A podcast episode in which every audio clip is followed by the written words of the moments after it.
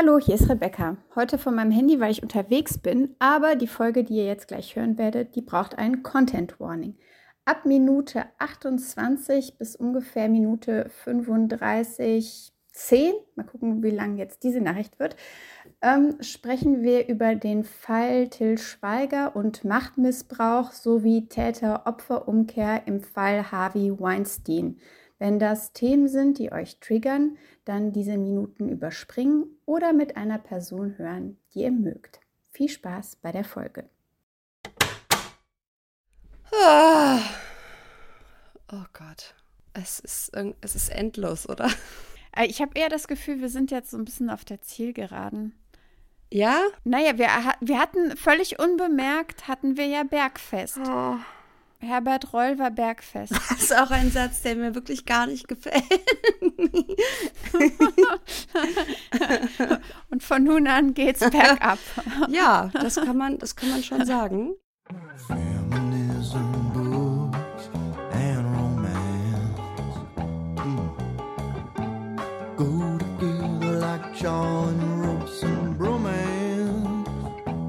Feminist Self-Control. Annika Brockschmidt und Rebecca Endler lesen Romance Novels. Listen up. Feminist Self-Control. Ich, ich will jetzt niemanden ähm, dazu bringen, das auszuschalten, weil wir haben schon auch noch sehr viel Lustiges zu sagen, was wir durchaus mhm. ernst meinen. Aber die beiden heute zu besprechenden Herren Per Steinbrück und Edmund Stoiber. Sind schlimm, hatte ich mir aber aus vielen Gründen noch schlimmer vorgestellt. Mm. Du hüllst dich in Schweigen. Okay. Ähm, ich hatte mir Stoiber, ja, bei Steinbrück habe ich mir gedacht, es kommt sehr auf den Tage, auf die Tagesform an. Stoiber hatte ich mir in der Tat auch schlimmer vorgestellt. Also es ist auch schlimm, aber aus anderen Gründen mhm. als zumindest von mir angenommen. Deswegen, okay. Aber jetzt sind wir ja schon mittendrin. Wir haben heute den 8. Mai, mhm. einen historischen Feiertag, der auch das nehme ich nochmal vorweg. Wir werden nochmal, und zwar in dem Interview über ähm, mit über, in dem Interview über und mit Per Steinbrück auf ähm, den Mythos der Stunde Null zu sprechen kommen, denn auch das wurde uns hier an der Stelle wieder gekäut. Aber erstmal nochmal quasi äh, gutes Housekeeping. Vielen, vielen Dank für die vielen Mails, Zuschriften, E-Mails, Sprachnachrichten, Tweets, Shares, Stories. Habe ich irgendwas mm, vergessen? Nein. Niemand hat uns ein singendes Protokoll geschickt. Vielen Dank dafür.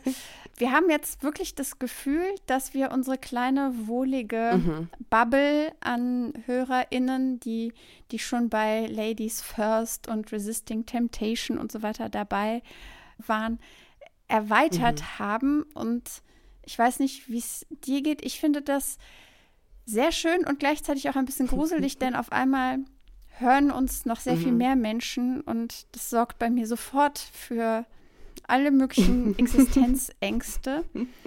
ähm, ich kann damit nicht gut umgehen, aber ich freue mich trotzdem drüber.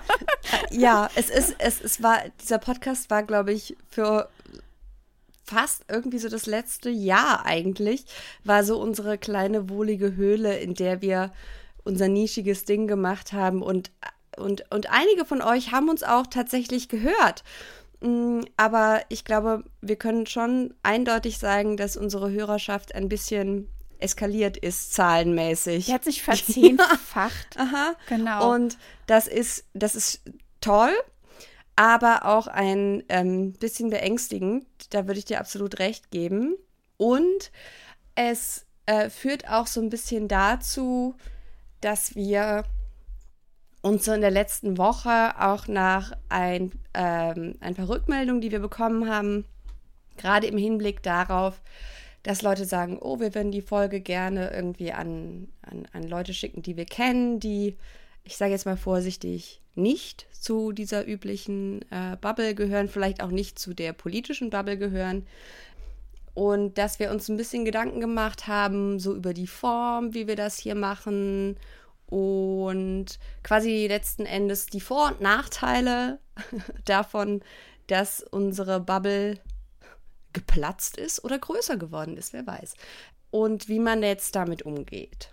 Denn auf der einen Seite ist es ja unser Hobby. Das ist ja jetzt, was wir hier machen. Das machen wir ja nicht wirklich beruflich, sondern das ist unser Freizeitvergnügen, ist es, alte weiße Männer zu lesen und darüber zu sprechen. Genau. Deswegen äh, ist es jetzt auch so, dass uns niemand dafür bezahlt. Deswegen müssen wir auch weiterhin das so machen, dass mhm. es uns Spaß macht. Und das ist ja überhaupt auch der Grund, ähm, warum wir gehört werden, ja. weil es uns eben auch Spaß macht, würden wir uns da nur durchquälen. Und ähm, ich habe ja schon mal gesagt, müsste ich das beruflich machen, es gäbe keine Entschädigung der Welt, die das irgendwie rechtfertigen würde. Aber wir sind uns mhm. auch im Klaren darüber, dass es jetzt auch neun Wochen in Folge nach Erscheinen immer noch keine wirklich andere differenzierte Auseinandersetzung gibt, die vielleicht auch eben Menschen gefallen könnte oder die Menschen, ich sag jetzt mal, konsumieren könnten, die vielleicht nicht unbedingt einschalten würden, wenn wir Romance mhm. Novels besprechen. Deswegen haben wir uns entschieden, so eine Art Drahtseilakt zu wagen und zu versuchen, die eierlegende Wollmilchsau zu werden. Und indem wir trotzdem uns selbst und unserem Stil treu bleiben, versuchen, etwas weniger beispielsweise Anglizismen mhm. zu benutzen. Das war ein Punkt, ja. den ich auch sofort einsehe, weil ich finde, also das, das mhm. muss nicht sein. Das haben wir uns irgendwie, weil wir auch das so konsumieren, uns ein bisschen mhm. angewöhnt mhm. haben, muss aber nicht sein. Das können wir runterschrauben und wenn wir kein deutsches Wort dafür finden, dann können wir zumindest auch erklären, mhm. was wir meinen. Genauso werden wir die ähm, Geräuschkulisse, die unserem eigenen körperlichen Unwohlsein entspricht, im Nachhinein runterpegeln, weil mhm. das verstehe ich auch, dass das irgendwie Leute sehr nervig finden können. Deswegen, mhm. ähm, ja, ist das jetzt die erste Folge, Teil 5, wo wir versuchen, mainstreamig zu werden. Mal gucken, wie es funktioniert. Oh Gott. Wir, genau, wir versuchen also unserer, uns selbst treu zu bleiben und uns ein bisschen zu zügeln, aber nicht zu sehr, aber schon ein bisschen. Also wir bemühen uns. Wir möchten, wir möchten ein edgy Everybody's Darling bleiben. Und schon ist mein ganzer Vorsatz mit den Anglizismen äh, ein, ein was ist denn ein, oh, ein warte, edgy? Ecken und Kanten. Wir lernen ja auch gleich in dem Kapitel, dass Ecken und Kanten Wir, ganz aus der Mode gekommen sind. Richtig. Ähm, also Franka und Nena können beruhigt wir sein. Wir möchten kantige Lieblinge, kantige Lieblinge sein. Eure kantigen Lieblinge wollen wir sein. Oh, vielleicht müssten wir auch einfach, weil auch der Podcastname ist ungefähr so entstanden. Oh, wir machen jetzt einen Podcast, wir brauchen einen Namen. Feminist Chef Okay, gekauft. Und dann hatten wir eine halbe Stunde später auch schon die Musik dazu. Und dann haben wir es einfach nie wieder in Frage Aha. gestellt. Ich finde, ja. Kantige Lieblinge auch ein sehr guter äh, Podcast-Name, der vielleicht für die deutsche Podcast-Landschaft ist so, wenn ich denke an, weiß ich nicht, ja! fest und flauschig, gemischtes Hack und was es da alles so gibt an, an Dudes, Typen, die irgendwie einfach nur mhm. gute, ja, gute Vibes. Was ist das denn Schwingungen? auf Deutsch? das klingt so nach Auspendeln. Genau. Männer, die gute Schwingungen in die Welt schicken. Vielleicht ist dann kantige Lieblinge auch ein, ein sehr guter Name. Lass es uns wissen. Ja. Wir sind da frei und Andrew, der uns den Jingle gemacht hat, der singt uns kantige auch was Lieblinge. über kantige Lieblinge in fünf Minuten.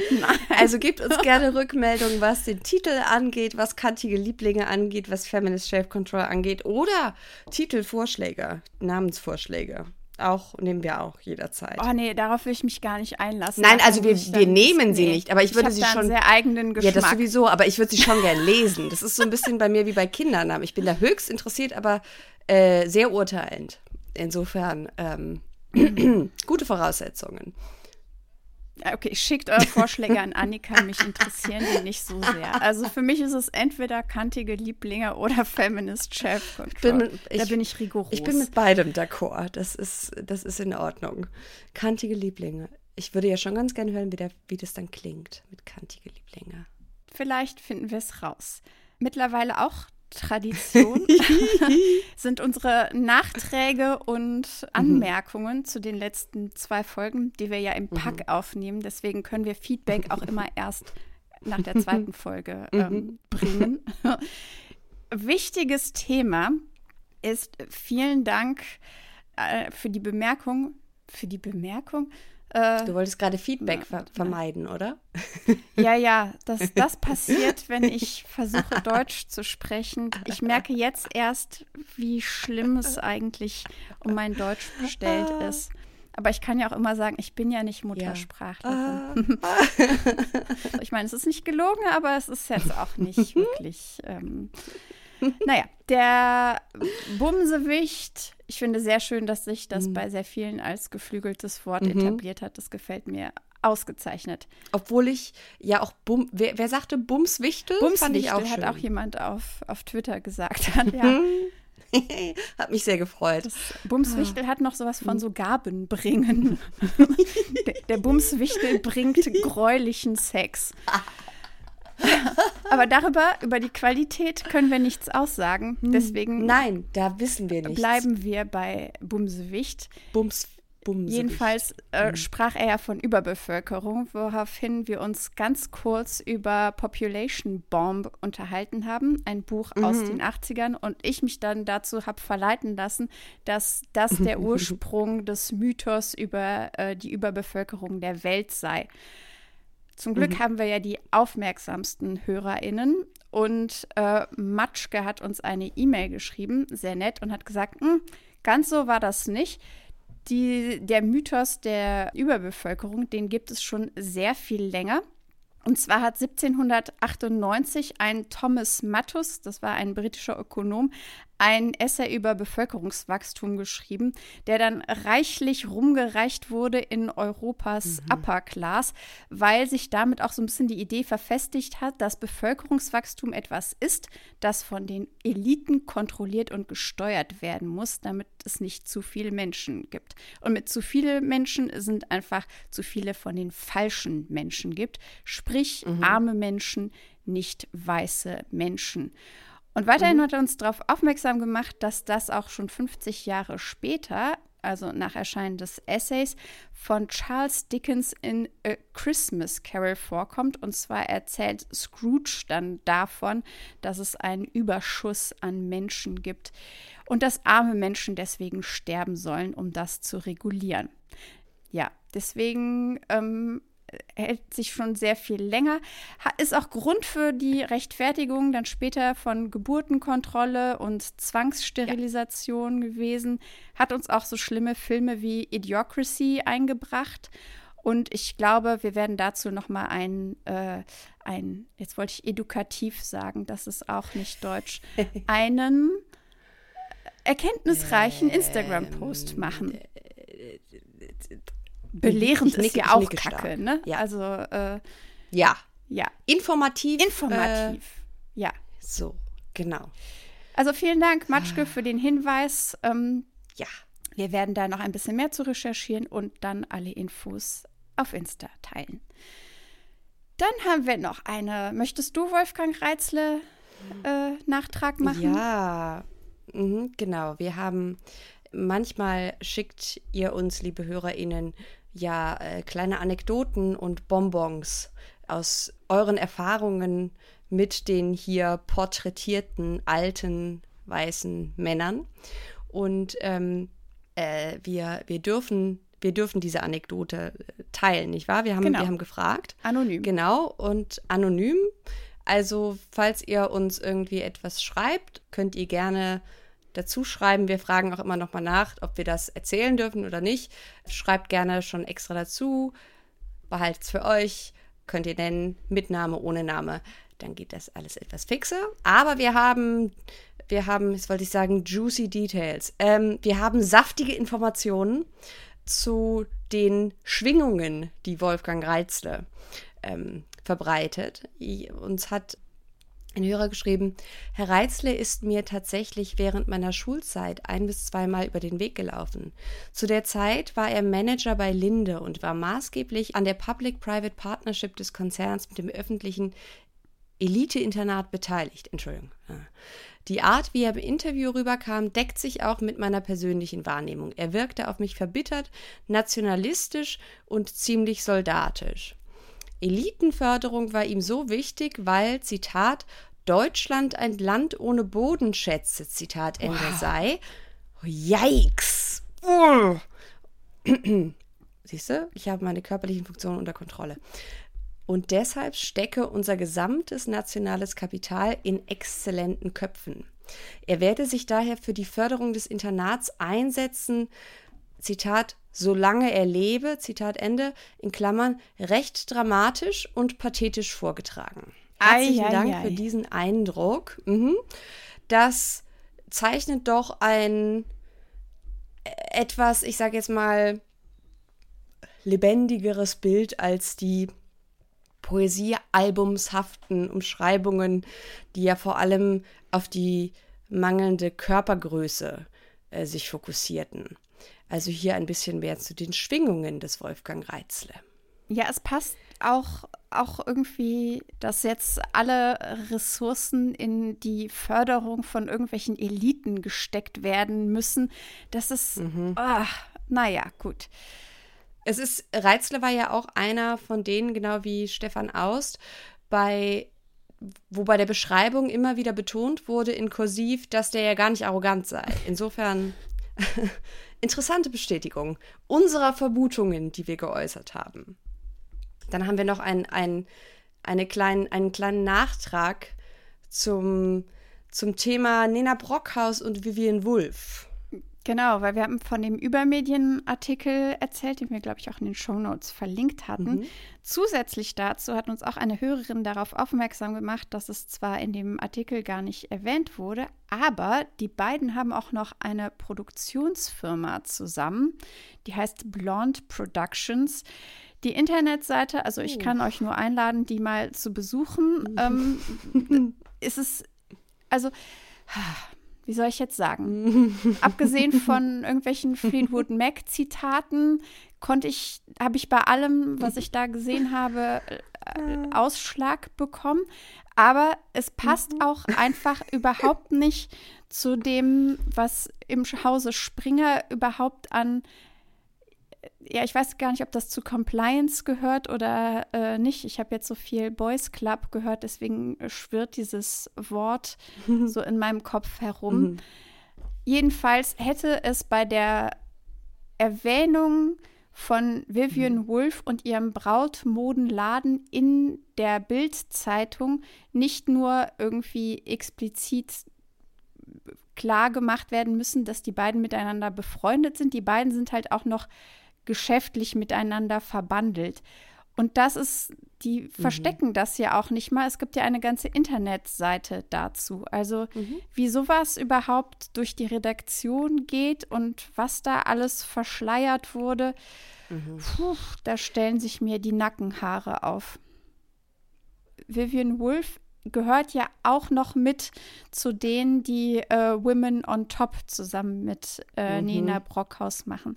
Was, wie gesagt, ein, ein Preis ist, der auch mitfinanziert wird von Ninas Ehemann und seinem Unternehmen. Mhm. Ja, dann ein. Wolltest du dazu noch was sagen? Nur eine kleine Fußnote. Ja weil es mir jetzt, äh, als du sagtest, ich, dass es ja eigentlich alles komplett gegen sämtliche Springer äh, Compliance-Regeln, die sie sich selbst auferlegt haben, äh, verstößt. Ich glaube, da, hat, da kristallisiert sich gerade so ein bisschen ein Bild heraus. Auch, ich sage jetzt mal, die, die Reaktion des, äh, ich glaube, Welt, das war nicht der Weltchef, aber ein, ein hochrangiger Mitarbeiter äh, oder jemand aus der Chefriege der Welt oder von Welt TV äh, reagierte, hat, hat ein, zwei Tage nachdem wir aufgenommen haben, auf den Spiegelartikel reagiert, wo eben die Interessenskonflikte und oder potenziell womöglich unter Umständen etwas verschwimmenden Grenzen zwischen privaten und hm, professionellen Beziehungen bei Franka Lehfeld reagiert und wo ja mehrfach schon gezeigt wurde, dass sie eben mehrfach da in Interessenskonflikte geraten ist, die und somit eigentlich gegen diese Compliance-Regeln verstößt. Aber die Reaktion äh, aus der Chefriege von Welt TV war dann, ja, wer es scheiße findet, kann ja gehen. also es scheint immer deutlicher zu werden, das, was man wahrscheinlich auch schon vermutet hat, dass im Hause Springer es bestimmte Sonderregelungen gibt für bestimmte Menschen. Oder dass bestimmte Compliance-Dinge womöglich eher so eine Art Nebelkerze sind, wenn es um bestimmte Personen geht. Das sind, das sind so Serviervorschläge. Nicht verklagt werden. Mhm, genau. Genau, ist nur so ein paar Überlegungen. Oder, oder um es mit den Worten von äh, Franka Lehfeld in dem nun gleich zitierten hm. Podcast sind, es sind einfach nur Leitplanken.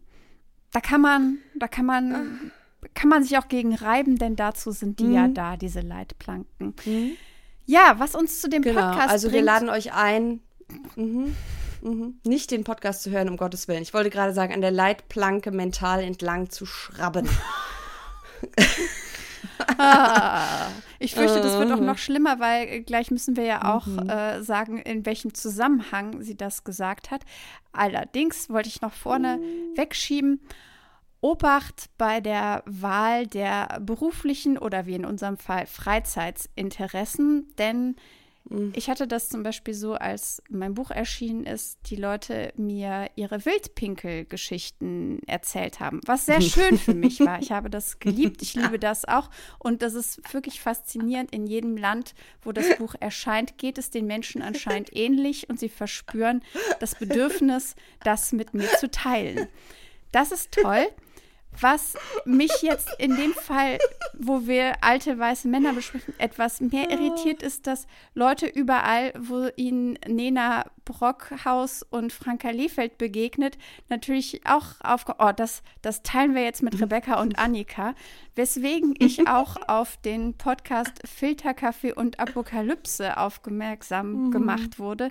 Das wäre mir mhm. ansonsten, wäre mir das untergegangen, weil ich verfolge, also ich stalke die beiden auch nicht auf Social Media, mhm. weil ich, ich komme mit der Dosis, die uns hier in dem Buch verabreicht wird, das ist schon für mich die absolute Höchstdosis.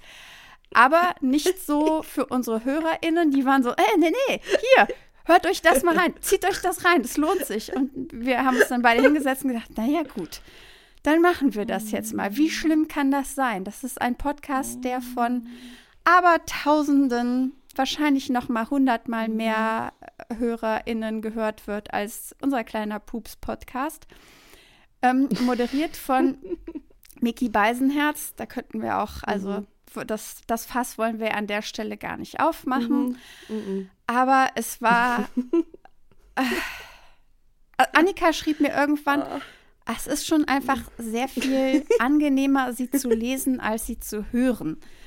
Und das liegt jetzt nicht an, an der Tonlage oder sonst irgendwas, nicht. nee, gar nicht, sondern es liegt tatsächlich daran, dass einem diese geballte, oh, also es, ja, es ist irgendwie, irgendwie eine Mischung was aus anderes.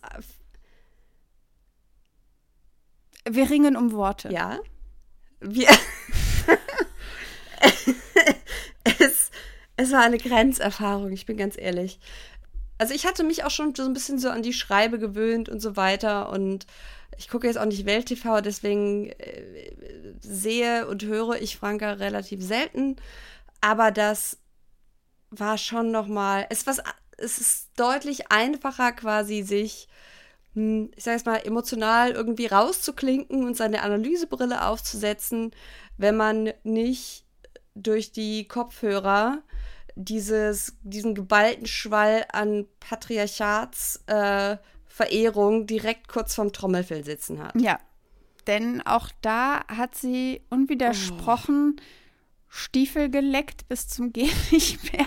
Also, sie hat zum Beispiel behauptet, also ich mache jetzt nur ein, ein kurzes mhm. Worst-of. Mhm. die mhm. schlimmsten Sachen, die einfach unwidersprochen da mhm. gesagt wurden. Also sie hat behauptet, dass KlimaaktivistInnen Menschenleben fordern, wenn mhm. auch mittlerweile Gerichte entschieden haben, dass die Leute, die sich auf die Fahrbahn geklebt haben, Rettungsgassen gelassen haben und nicht dafür verantwortlich sind, dass irgendwelche mhm. Rettungswagen nicht durchgekommen sind. Dann wurde mhm. sie gefragt, wo ich mir dachte, was habt ihr euch denn dabei gedacht? Also es ging um die in Anführungszeichen Trauzeugenaffäre, also Robert Habeck und Greichen und sein Trauzeuge. Und Franka wurde gefragt, was sie denn davon hält. Da muss ich mir sagen, was möchten die denn eigentlich mit dieser Frage bewirken? Möchten sie sie aus der Reserve locken? Soll sie darüber sprechen, dass ihre eigenen Verbindungen, ihre Ehe mit Christian Lindner, ihre Stelle als ähm, Politikchefreporterin bei der Welt, dass das äh, bei der Bild, Entschuldigung, bei der Welt, dass das Welt. auch alles problematisch ja, ja sein könnte. Das natürlich sagt sie das nicht. Was sie sagt ist, sie springt natürlich auf diese Kampagne, mhm. die ja jetzt mittlerweile seit ja schon seit mehreren Wochen, ne? Also mhm. mindestens zwei ja. Wochen von ähm, Welt und Bild gefa gefahren wird. Diese Schmutzkampagne springt mhm. sie natürlich voll auf. Wahrscheinlich springt sie da gar nicht auf, sie sitzt schon die ganze Zeit mit drin und sagt so, ja, mh, hm, das hat natürlich schon irgendwie ein Geschmäckle. Mhm. Und da wird auch nicht weiter irgendwie. Da musste ich sehr laut lachen. Und dann musste ich sehr laut auf, sehr laut, ich habe sehr laut aufgehört zu lachen, Rebecca. da musste ich sofort ja. aufhören zu lachen, weil natürlich, das es wäre ist dir ja im jetzt, Halse stecken geblieben. Mhm, weil es halt, es widerspricht halt keiner. Weil, ich sag mal so, ja, also die Frage, ist ja schon. Äh, ähm, ja, wie, wie sagt man das höflich? Ähm, interessant, äh, seltsam. Wenn man denn dann jetzt wenigstens den Plan gehabt hätte von Moderationsseite, sie, wenn sie dann darauf anspringt, was ja erwartbar ist, dann wenigstens mhm. sie quasi rhetorisch am Schlafittchen zu nehmen und zu sagen, ja, so, wenn wir jetzt schon bei Hochzeiten sind, dann reden wir doch mal über bestimmte Interessenskonflikte.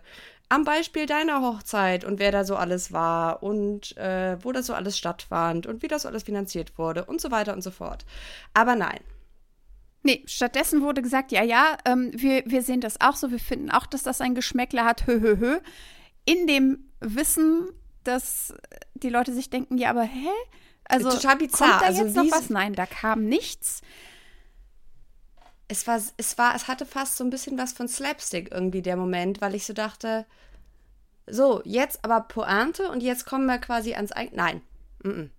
Genau, es war ein, ein, ein Bild-up, eine Rampe, die da hingezimmert mhm. wurde. Und dann ist man einfach mhm. rückwärts wieder runtergekugelt, anstatt über diese Rampe drüber zu fahren. Ja. Kann man machen, ist kein besonders äh, interessantes mm -mm. Format, mm finde ich persönlich. Und hätte ich, äh, hätte ich, jetzt nicht also gebraucht. Es, es war so eine Art.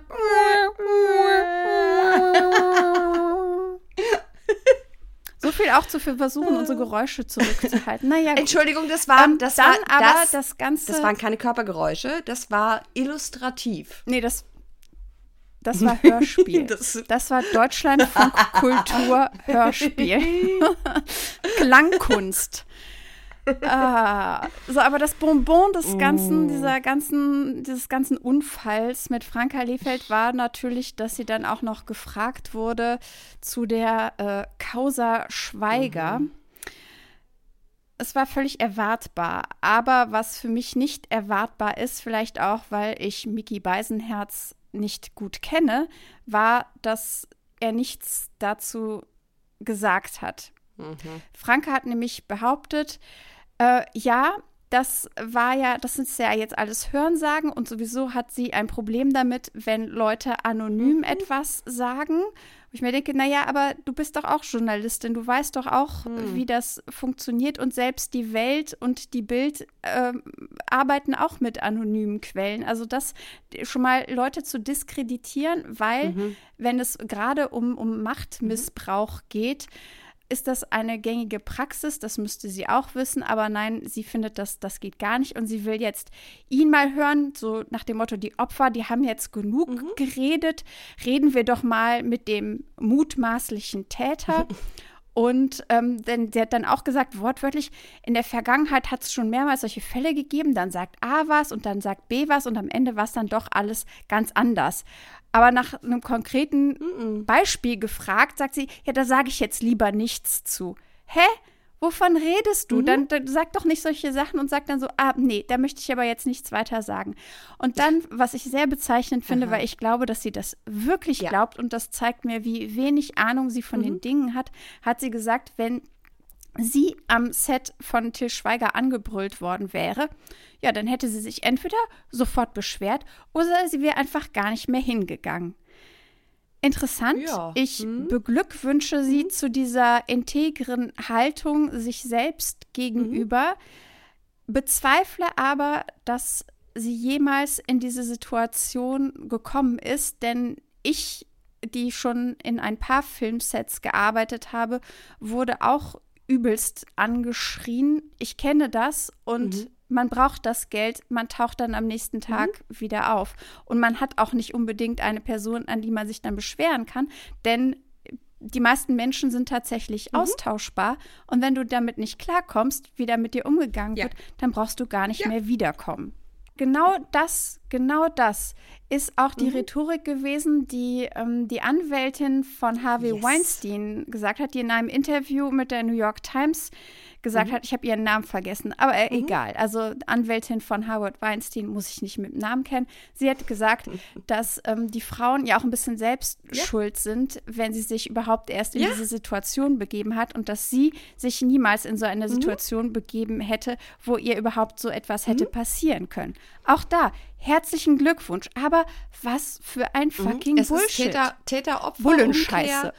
Täter, ja, es ist Täter-Opfer-Umkehr garniert mit, äh, äh, mit, mit diesem ganzen Bullshit-Narrativ, das so tut, als wäre quasi, äh, wären Opfer von sexueller Gewalt übermächtig. Das geht dann schon direkt wieder in diese Cancel-Culture-Geschichte rein, von wegen, oh ja, und als, als Mann ist man ja ganz schnell weg vom Fenster bei Vorwürfen von sexuellem Missbrauch. Ja, ganz, ganz schnell. Mhm, sehr schnell. Sieht man tagtäglich äh, daran, wer jetzt beispielsweise wieder auf Tour ist. Ich, äh, ja. Mhm. Ja, mhm. ja. Mhm, mhm aber in dem Fall Schweiger, muss man sagen, soweit ich weiß, geht Da ging es tatsächlich um, glaube ich, um Alkoholmissbrauch und um, genau, es ging um Alkoholmissbrauch und um Rumbrüllen und um, um also, genau. Äh, ja.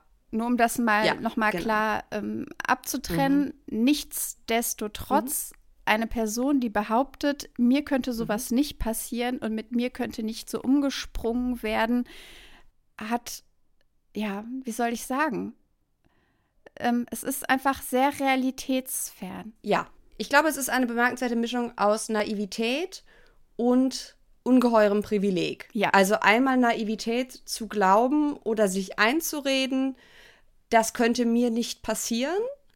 Ich bin kein Opfer, ich bin keine von den Schwachen, weil das ist ja die Konnotation, die dabei ist. Ne? Warum lassen die sich das gefallen? Die können doch einfach auf den Tisch hauen, wenn sie das nicht aushalten und gehen wir erinnern uns, in dem Buch wird uns ja auch immer wieder erzählt, wir müssten alle irgendwie härter sein und auch mal, äh, Franka Lehfeld äh, spricht sich ja mehrfach für autoritären Führungsstil aus bei Chefs in diesem, diesem Machwerk.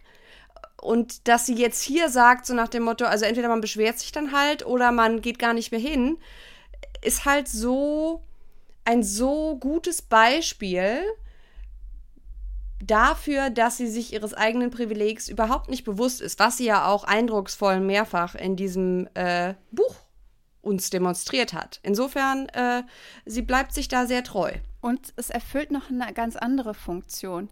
Und zwar ist es dieses, mir könnte das nicht passieren, da ich ein bestimmtes Set an Regeln befolge und deswegen kann ich nicht mhm. zum Opfer werden. Das ist eine schöne genau. Geschichte, die auch sehr viel Halt und vielleicht auch sehr viel Selbstbewusstsein gibt, mhm. die aber nicht stimmt. Aber sie erfüllt eben diese Funktion, dass wenn eine Person denkt, ja, mir kann das nicht passieren wegen X und Y, man sich in einer Art, ähm, ja, man, man hüllt sich in eine Art Superheldinnen Umhang, der aber ja. für den Rest der Welt einfach unsichtbar ist, weswegen es durchaus auch passieren kann. Wir mhm. wünschen es niemandem, aber dass auch eine Person mit diesem Mindset natürlich zum Opfer werden kann. Ja, aber wahrscheinlich muss man sich das erzählen oder müssen sich das einige Menschen erzählen, weil die Wahrheit ist, dass einfach jede einzelne Person eigentlich fast jederzeit zum Opfer werden kann. Und das hat nichts mit der Person zu tun, sondern mhm. mit den TäterInnen. Ja. Und der einzige, der einzige Unterschied ist dann letzten Endes, ob die Person es sich dann leisten kann, finanziell, beruflich, am nächsten Tag nicht mehr hinzugehen. Genau. Dann äh, wurde sie noch zu dem äh, Erfolg des Buches mittlerweile neunte Woche Bestsellerliste, nee, elfte Woche Bestsellerliste, glaube ich. Oh. Äh, nee, neunte Woche Platz elf, so rum. Neunte Woche Platz elf. Mhm fragt und äh, sie erzählte von den ganz, ganz vielen Frauen, die ihr mhm. geschrieben haben, hauptsächlich Frauen, und gesagt haben, vielen Dank, Franka, vielen Dank, Nena, mhm. dass ihr endlich diese mutige mhm. Wahrheit mhm. aussprecht, dass alte, weise Männer mhm. das Beste auf der ganzen Welt sind. Und was ich wirklich glaube, ist, dass es vielleicht ein paar dieser Zuschriften äh, gibt. Und zwar, dass das von Personen ist, die genauso wenig wie Franka und Nena verstanden haben, dass mhm. es nicht die alten weißen Männer, dass das nicht darum geht, alte weiße Männer zu canceln und grundsätzlich jedem alten weißen Mann mhm. den Krieg zu erklären, sondern dass es um eine politische Machtkategorie geht. Und wenn du aber mhm. denkst, es geht um deinen Vater, deinen Mann, wen auch immer, mhm. dass man dann in so eine Art defensive Haltung kommt und sich jetzt freut, dass die den endlich mal ein Podest bauen, das sie schon seit Jahrhunderten haben. Aber egal, wir tun jetzt so, als hätten sie es ihnen völlig neu mhm. gebaut. Meinetwegen mhm. kann man sich dazu verleiten lassen, den beiden eine Dankesmail zu schreiben. Wir beide freuen uns sehr für dieses ganze positive mhm. Feedback, das sie erhalten. Aber mhm. ganz ehrlich. Also, obwohl ich sagen muss, ich fand, es hatte schon so ein bisschen. Ich meine, äh, wir kennen doch mittlerweile alle so die, die, die Geschichten, die Trump gerne auf, auf Rallyes erzählt. Ne? Also wo er sagt, ja, und dann kam dieser Typ, ein riesiger Typ, der äh, super Militärtyp, der war zwei Meter groß und der hatte so breite Schultern und der kam zu mir und der sagte, Sir, Sir, Sir, und dann hatte er Tränen in den Augen und dann erzählte er mir, Sir, Sir, Sir, Sir, Sir. Mm, das hatte so ein bisschen diese Schwingungen, diese Vibes für mich. Wie gesagt, ich glaube durchaus, dass sie diese Zuschriften bekommen. Ich glaube jetzt nicht, dass Frauen ihnen, hm, ich sage jetzt mal, zu Hunderten und Tausenden die Bude einrennen und sich ihnen zu Füßen werfen und dafür danken, dass endlich, endlich, endlich äh, Leute, Topmanager wie Herrn Reitzle dafür würdigen, dass die Gewerkschaften in den Staub treten. Aber hey. Ja, aber das, vielleicht liege ich auch falsch. Aber ich glaube nicht, dass es. Also ich verstehe, warum sie das erzählen und ich glaube schon, dass es diese Frauen gibt. Das ist genauso. Oh, total. das mhm. ist jetzt genauso wie wenn ich bei meinen Lesungen, äh, wenn ich gefragt werde, dann auch erzähle von dem einen Mann, der mir diese E-Mail geschrieben hat und gesagt hat, dass äh, feministische Bücher seine Ehe gerettet haben. Diesen mhm. einen Mann gibt es, der ist nicht repräsentativ ja. für irgendwas, aber er ist auch einfach mhm. eine gute Geschichte und sie ist passiert und, und so mhm. würde ich das, also da will ich aber jetzt nicht Aber du so erzählst streng. von dem einen Mann, ne? Und du erzählst nicht, dass dir Männer dass, dass, du mit Briefen zugeschüttet wirst, wie viele Ehen du schon gerettet hast durch dein Buch. Also es ging vor allem, das Witzigste ist, es ging gar nicht um mein Buch, weil das hat er noch gar nicht gelesen, sondern Margarete Stokowskis Buch hatte seine Ehe gerettet und seitdem liest er mit seiner Frau feministische Bücher. Nee, ah, aber wäre natürlich eine bessere Geschichte, wenn ich aus dem einen Mann irgendwie äh, hunderte Männer machen würde. Also, falls mein Buch eure Ehe gerettet hat, mhm. lasst es mich wissen. Ich trage euch mit in die Statistik ein und werde diese mhm. Anekdote bei jeder sich genau, Gelegenheit wir, wir, zum Besten geben. Wir führen darüber Buch. Ja, Okay, wir sind fast am Ende unserer äh, Notes. Ah, na genau. Das war mit den äh, Leitplanken, weil Mickey mhm. Beisenherz hat sie dann doch gefragt, warum sie ausgerechnet mit Männern sprechen, mit denen eh schon alle gesprochen haben. woraufhin sie es sich nicht nehmen ließ, nochmal zu sagen, was für ein Riesenfan sie von den alten weißen Männern sind und dass sie, und jetzt oh. Zitat, wie eine Leitplanke für unsere Gesellschaft funktionieren. Unter dem Gesichtspunkt der mhm. Leitplanken mhm. wollen wir uns die folgenden Männer dann auch mhm. noch mal genauer anschauen. Aber mhm. erstmal auch danke an die Leute, die uns äh, Links zum Umgehen von Paywalls geschickt haben. Einige funktionieren, andere nicht. Aber der Gedanke zählt. Wir äh, sind sehr dankbar dafür. Dann habe ich erfahren, das haben mir mehrere Leute geschrieben, dass Aspik auf Deutsch Sülze ist. Was? Anscheinend ist Aspik auf Deutsch Sülze. Wo ich sagen muss. Aspik ist nicht Deutsch. Ich dachte, das wäre ein deutsches Wort. Nee, hm. es ist Franz also ich kenne es halt hm, französisch. Vielleicht ja. ist es in anderen Ländern. Aber ich verstehe ja an der deutschen Sprache gerade was Benennung von Lebensmitteln angeht, so einiges nicht, ja. Wer hat Bock, etwas zu essen, was Sülze heißt? Oh. Wer möchte etwas essen, was Knödel heißt? Mm. Also ich finde, ich esse das alles nicht, weil irgend, vielleicht bin ich irgendwie Synästhesie. Ist es Synästhesie, wenn man den ähm, so Sinneseindrücke schon beim Hören hat? Ja, ich glaube schon. Ja, ich kann es aber verstehen. Also ich, es, so gibt Worte, die klingen für mich mhm. derartig unappetitlich, dass ich gar nicht wissen möchte, was dahinter steckt. Und mhm. Sülze und Knödel mhm. oder Klopse, das ah. gehört für mich eindeutig ja. Mhm. dazu. Mag ich alles nicht.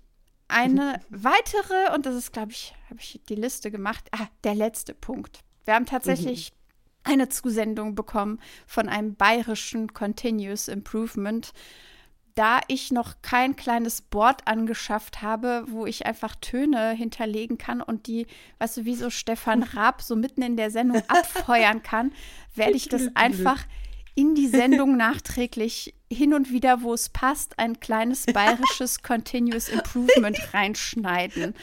Mach dich schon mal drauf gefasst, das erfährst du dann erst, so. wenn du es hörst. Mhm so grandios. Ich, ich habe, es war einer meiner Highlights, eines meiner Highlights der Woche. Höhepunkt der Woche. Ja, definitiv.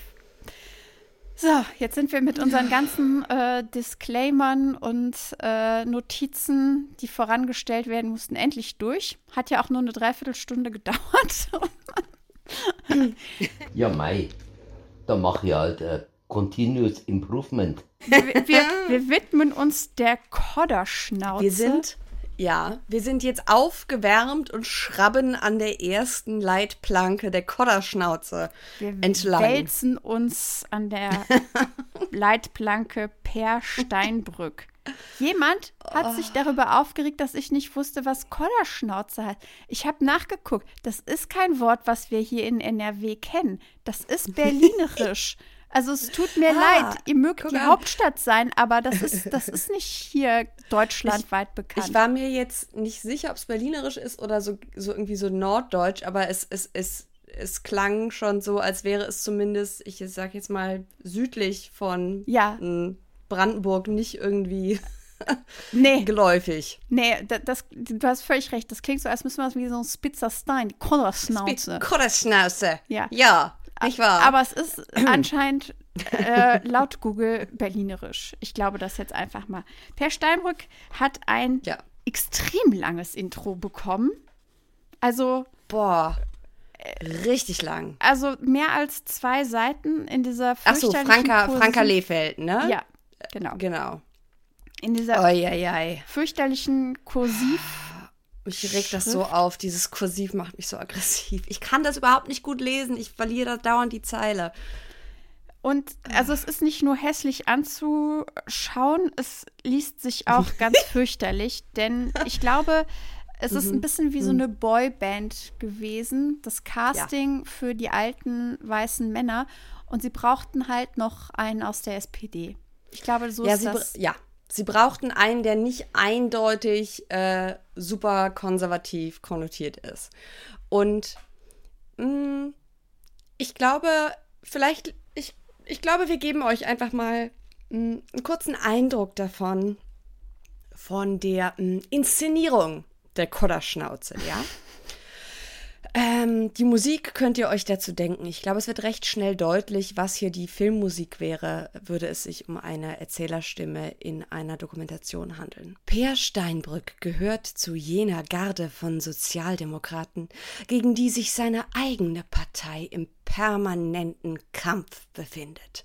Die eigenen Reihen sahen ihn bisweilen als Fremdkörper und verwendeten Kraft, Zeit und Aufmerksamkeit in seiner Bekämpfung, ohne jemals für sich die Frage zu beantworten, ob das Abweichende und andere ihnen eigentlich schadet oder nützt. Steinbrück, die Naturgewalt. Steinbrück, der Unkontrollierbare. Steinbrück, der Unbelehrbare. Ja. Ja. Aha. Es ist so, da, reiten die Orks schon über den Hügel. Reiten Orks? Ich weiß es nicht, aber ihr wisst, was ich meine. Ja. Mhm. Mich hat der, also ein Satz zutiefst irritiert, wo ich dachte, vielleicht weißt du, was er damit meinte. Er redet vorzugsweise schwer verständlichen Klartext. Nein, das ist einfach, das ist einfach Quatsch. Es ist einfach absolut ein Quatsch. Das ist Quatsch. Es ist ein Nonsenssatz. Es ist Quatsch. Es ist Quatsch, weil der Lektor oder die Lektorin schon auf Seite 1 nach wie vor, ich glaube ja. an meine Theorie, gesagt hat, ich lese das nicht, sonst gehe ich mir die Kugel. Nein, das wir, ist wir, es wir rufen die, die Frau für die letzte Folge an Stuss. und fragen. Ja, und fragen Also er redet sie, vorzugsweise schwer verständlichen Klartext. Wer per Steinbrück es zuhört. Es ist Pseudo, Pseudo, ah, ja, sorry.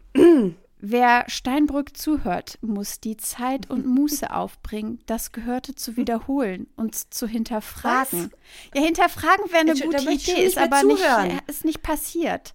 Ja, genau. Ja, hinterfragen, mm -mm, nee. ah. So, dann oh. ähm, ist es nochmal deswegen äh, interessant, weil sie dann sagt, wie mhm. er auf das Angebot, an diesem Buch teilzunehmen, reagiert hat und dass Otto Schily mhm. keinen Bock hatte und Per Steinbrück Weise. ihm sagte der Titel als auch die Inhaltsangabe zu. Wie wunderbar. Mhm. Auf dem letzten Klartext Mohikaner der SPD ist Verlass. Oh! Ah! Boah, zum Mohikaner-Motiv kommen wir später nochmal. Ja, mhm. also es ist mhm. mhm. das, der letzte Mohikaner ist ein Buch von James Fenimore Cooper. Und das ist deswegen so ein bisschen ähm, Foreshadowing, wie sagt man das? Mhm. Äh, ähm, Tschechows, Tschechows Knarre. Ja, wir können ja jetzt nicht Englisch äh, übersetzen ja, mit, mit Filmvokabular. Das hilft keinem Mensch weiter. ähm, es ist ähm, es, es, es deutet voraus, es, genau. Eine, es, es, es deutet schon an, was später kommt. Der Schatten ragt schon über uns herauf. Ja, der letzte Mohikaner wirft lange Schatten. Naja, mhm. ähm, dann werden noch oh, ein paar Sätze. Ja. Ich habe eine Frage. Ich glaube, ich bin mir nicht sicher, ob Franka Lefeld weiß, was Ironie ist. Äh, denn sie schreibt, also am Anfang sagst du, hm, hm, er hatte keinen Bock in der letzten Reihe im Bundestag als stinknormaler Abgeordneter Platz zu nehmen. Und dann schreibt sie, das Wort stinknormal klingt in diesem Kontext in mehrfacher Hinsicht ironisch. Tut es das? Ironisch? Ironie? Nein. also. Oh. Es werden ein paar Sätze darauf verwendet, uns zu sagen, dass er ein reicher Mann ist, weil er mhm. trägt einen Anzug, eine Korthose, ein dunkles Sakko, ein blaues Hemd und einen Seidenschal. Auch vorne auf dem Foto gut zu sehen. Auch herrliches äh, Klischee-Bingo. Ähm, sie treffen sich in einem Café und mhm. äh, Per Steinbrück oh Gott, hat ja. die Wahl, ob er oh. Milch in seinen Kaffee trinkt.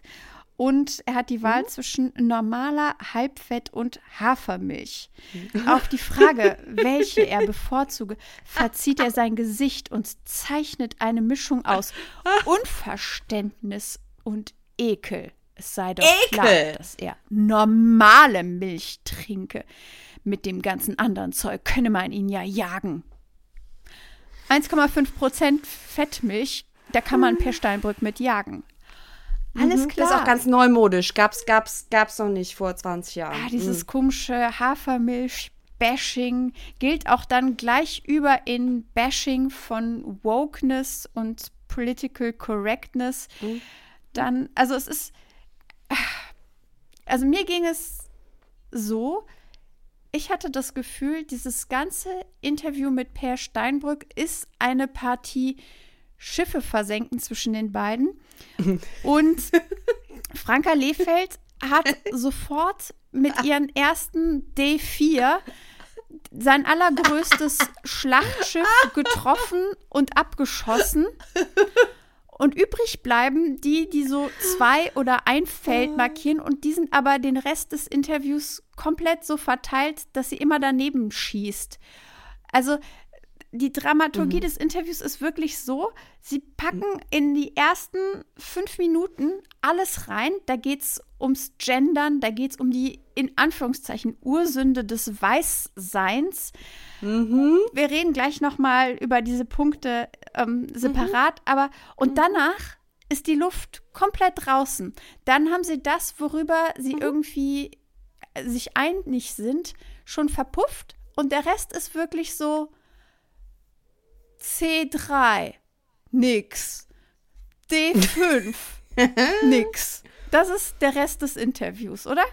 Mhm, ja, ich fand, mh, mm, ich weiß nicht, hattest du das Gefühl, weil es ist ja jetzt so der eine, also man kann ja noch nicht mal sagen ideologische Ausreißer, weil äh, Steinbrück gibt ja hier reaktionären Mist von sich. Ne? Insofern reiht er sich schon korrekt ein in die andere äh, Aufzählung mhm. von Männern.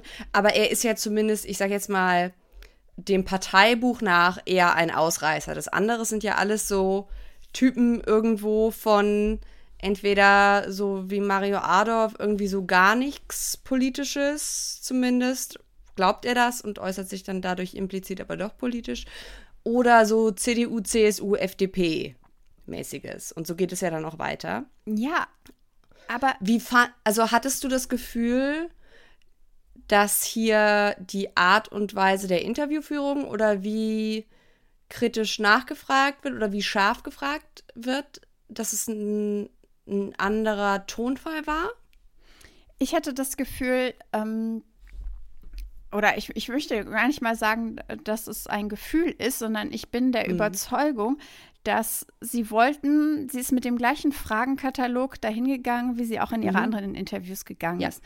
Und sind ja teilweise auch dieselben Fragen. Genau. Sie fragt auch ihn, was für ein Attest er Deutschland ausstellt. Ein Rezept, mhm, genau. Rezept, ja. Ja, mhm. auch sehr interessant. Und dann bekommt sie aber Antworten, die nicht das sind, was sie sich vorgestellt hat und auch nicht das sind, was sie in ihrer Erzählung des alten, weisen Mannes haben möchte. Und dann ist sofort Abort, Abort, Abort und dann mhm. harter Themenwechsel. Und das, wo ich das Gefühl habe, ja, da stimmen die Schwingungen zwischen den beiden. Das ist am Anfang, als es mhm. um, um Wokeness geht und um Korrektheit ja. und ums Gendern. Und danach ähm, spricht er sich ja für eine Work-Life-Balance, für eine ja. Frauenquote, für eine, also er. Da kommen die SPD-Reste so ein bisschen genau, durch, sodass diese, das noch übrig die, ist. Genau, die, die verkrusteten alten Ansichten, die und damit kann sie aber nichts, also das, das erfüllt nicht, da kann sie nicht so Check dahinter machen und dann ist immer harter Wechsel, weil sie will mit ihm einfach darüber nicht sprechen. Und das, das ist das, was ich meinte. Sie ballert dann die ganze Zeit daneben. Sie hätte mit Sicherheit wirklich, mhm. also es hätte Themen gegeben zwischen den beiden. Mhm. Per Steinbrück ist der Abgeordnete, gewesen damals, ich glaube zwischen 2009 und 2013 oder so, der die meisten Nebeneinkünfte aus der mhm. Wirtschaft mhm. er, erwirtschaftet hat. Nebeneinkünfte, neben sein. Also sie hätte ja. mit ihm wirklich problemlos auf einer Wellenlänge, was irgendwie so Wirtschaft und Geld verdienen und sonst was. Das stand aber auf ihrer Liste nicht drauf. Und auf diese Gemeinsamkeiten sind sie deswegen auch gar nicht gekommen. Ich glaube Obwohl wirklich, er, dass ihr, er gibt ihr ja sogar noch die genau, Vorlage. Er baut ne? ihr er, Rampen. Hm? Mhm. Er, er, nennt ja dieses, dieses Zitat, was er, ich habe das Jahr vergessen, in dem er es gesagt hat, als er gesagt hat, dass jeder Sparkassenfilialleiter ja. mehr verdienen würde als die Bundeskanzlerin. Und wo ich so dachte, ich habe beim Lesen gedacht, aha, und jetzt kommt sie und sagt, ja, und der Grind und die freie Wirtschaft, nö. Das, deswegen ähm, stimmt es, also es ist besonders lustig, wenn sie sagt, man muss ihm zuhören und über das äh, Gesagte irgendwie nachdenken, weil das hat sie nicht gemacht. Und das Nein. war auch so ein bisschen eine fatale Chance, denn sie hätte sich und ihn, zumindest für mhm. das Publikum, deutlich äh, schmackhafter machen können, weil es ja. gibt diese Schnittmengen zwischen den beiden. Aber das. Und sie haben ja auch einen kurzen Moment, aber äh, da geht sie auch gar nicht weiter drauf ein, weil er spricht sich ja, ich weiß gar nicht, spricht er sich wirklich für eine Work-Life-Balance aus, weil du es eben meintest? Also sie fragt ihn zumindest, wie steht es um ihre Work-Life-Balance? Und dann sagt er, hatte ich nie, hat mich auch nie interessiert. Und dann macht sie den Sack direkt zu und sagt, mich auch nicht. Wir sind aber vielleicht nicht repräsentativ. Doch wie leitet man die Kehrtwende ein? Und dann geht's weiter. Wohlstandsphänomen, blablabla. Aber sie, sie macht da auch nicht wirklich dann weiter. Also selbst wenn man quasi mit ihrem ideologischen Ansatz da reingeht, sie, sie, sie schießt dann gleich wieder drüber hinweg, weil dann sagt sie sowas wie, was ich im Übrigen auch von der, von der Wortwahl schon mal, also da könnten wir uns zehn Minuten hinsetzen und darüber reden, können die Entbehrung und die Pause des Schlaraffenlandstatus vielleicht zur Konjunktur des Leistungsprinzips führen? Wow. Und das ist dann sogar Per Steinbrück too much. Und dann sagt er, das ist mir zu sehr eine Crash-Theorie. Ja, das, also so ähm, geht er ja häufiger mit ihr dann mhm. ins, ins Gericht. Aber vielleicht machen wir es einmal kurz chronologisch, weil ich möchte mhm. sehr gerne Annika, ich möchte sehr gerne mit dir über das hm. Gendern sprechen. Oh Gott, das ist so schlimm.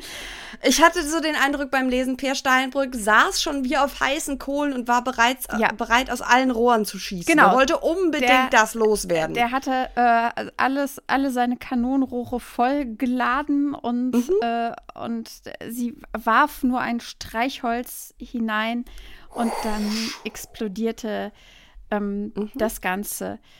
Sie spricht in ihrer Frage, die wie üblich keine Frage wow. ist, mhm. von Umfragen zeigen hingegen sehr deutlich, dass das zahlende Publikum dies, also das Gendern, ablehnt. Hier, Zahlende Publikum meint hier Gebührenzahler, ne? Genau, also genau. Es, es geht öffentlich-rechtlicher Rundfunk. Äh, gerade ein, eine kleine Medienkritik und darum, mhm. dass es nur Eliten gendern mhm. und dass es an der Bevölkerung komplett vorbei ist. Und dann spricht sie von Umfragen. Interessanterweise an der Stelle kein, keine Quelle genannt. Mhm.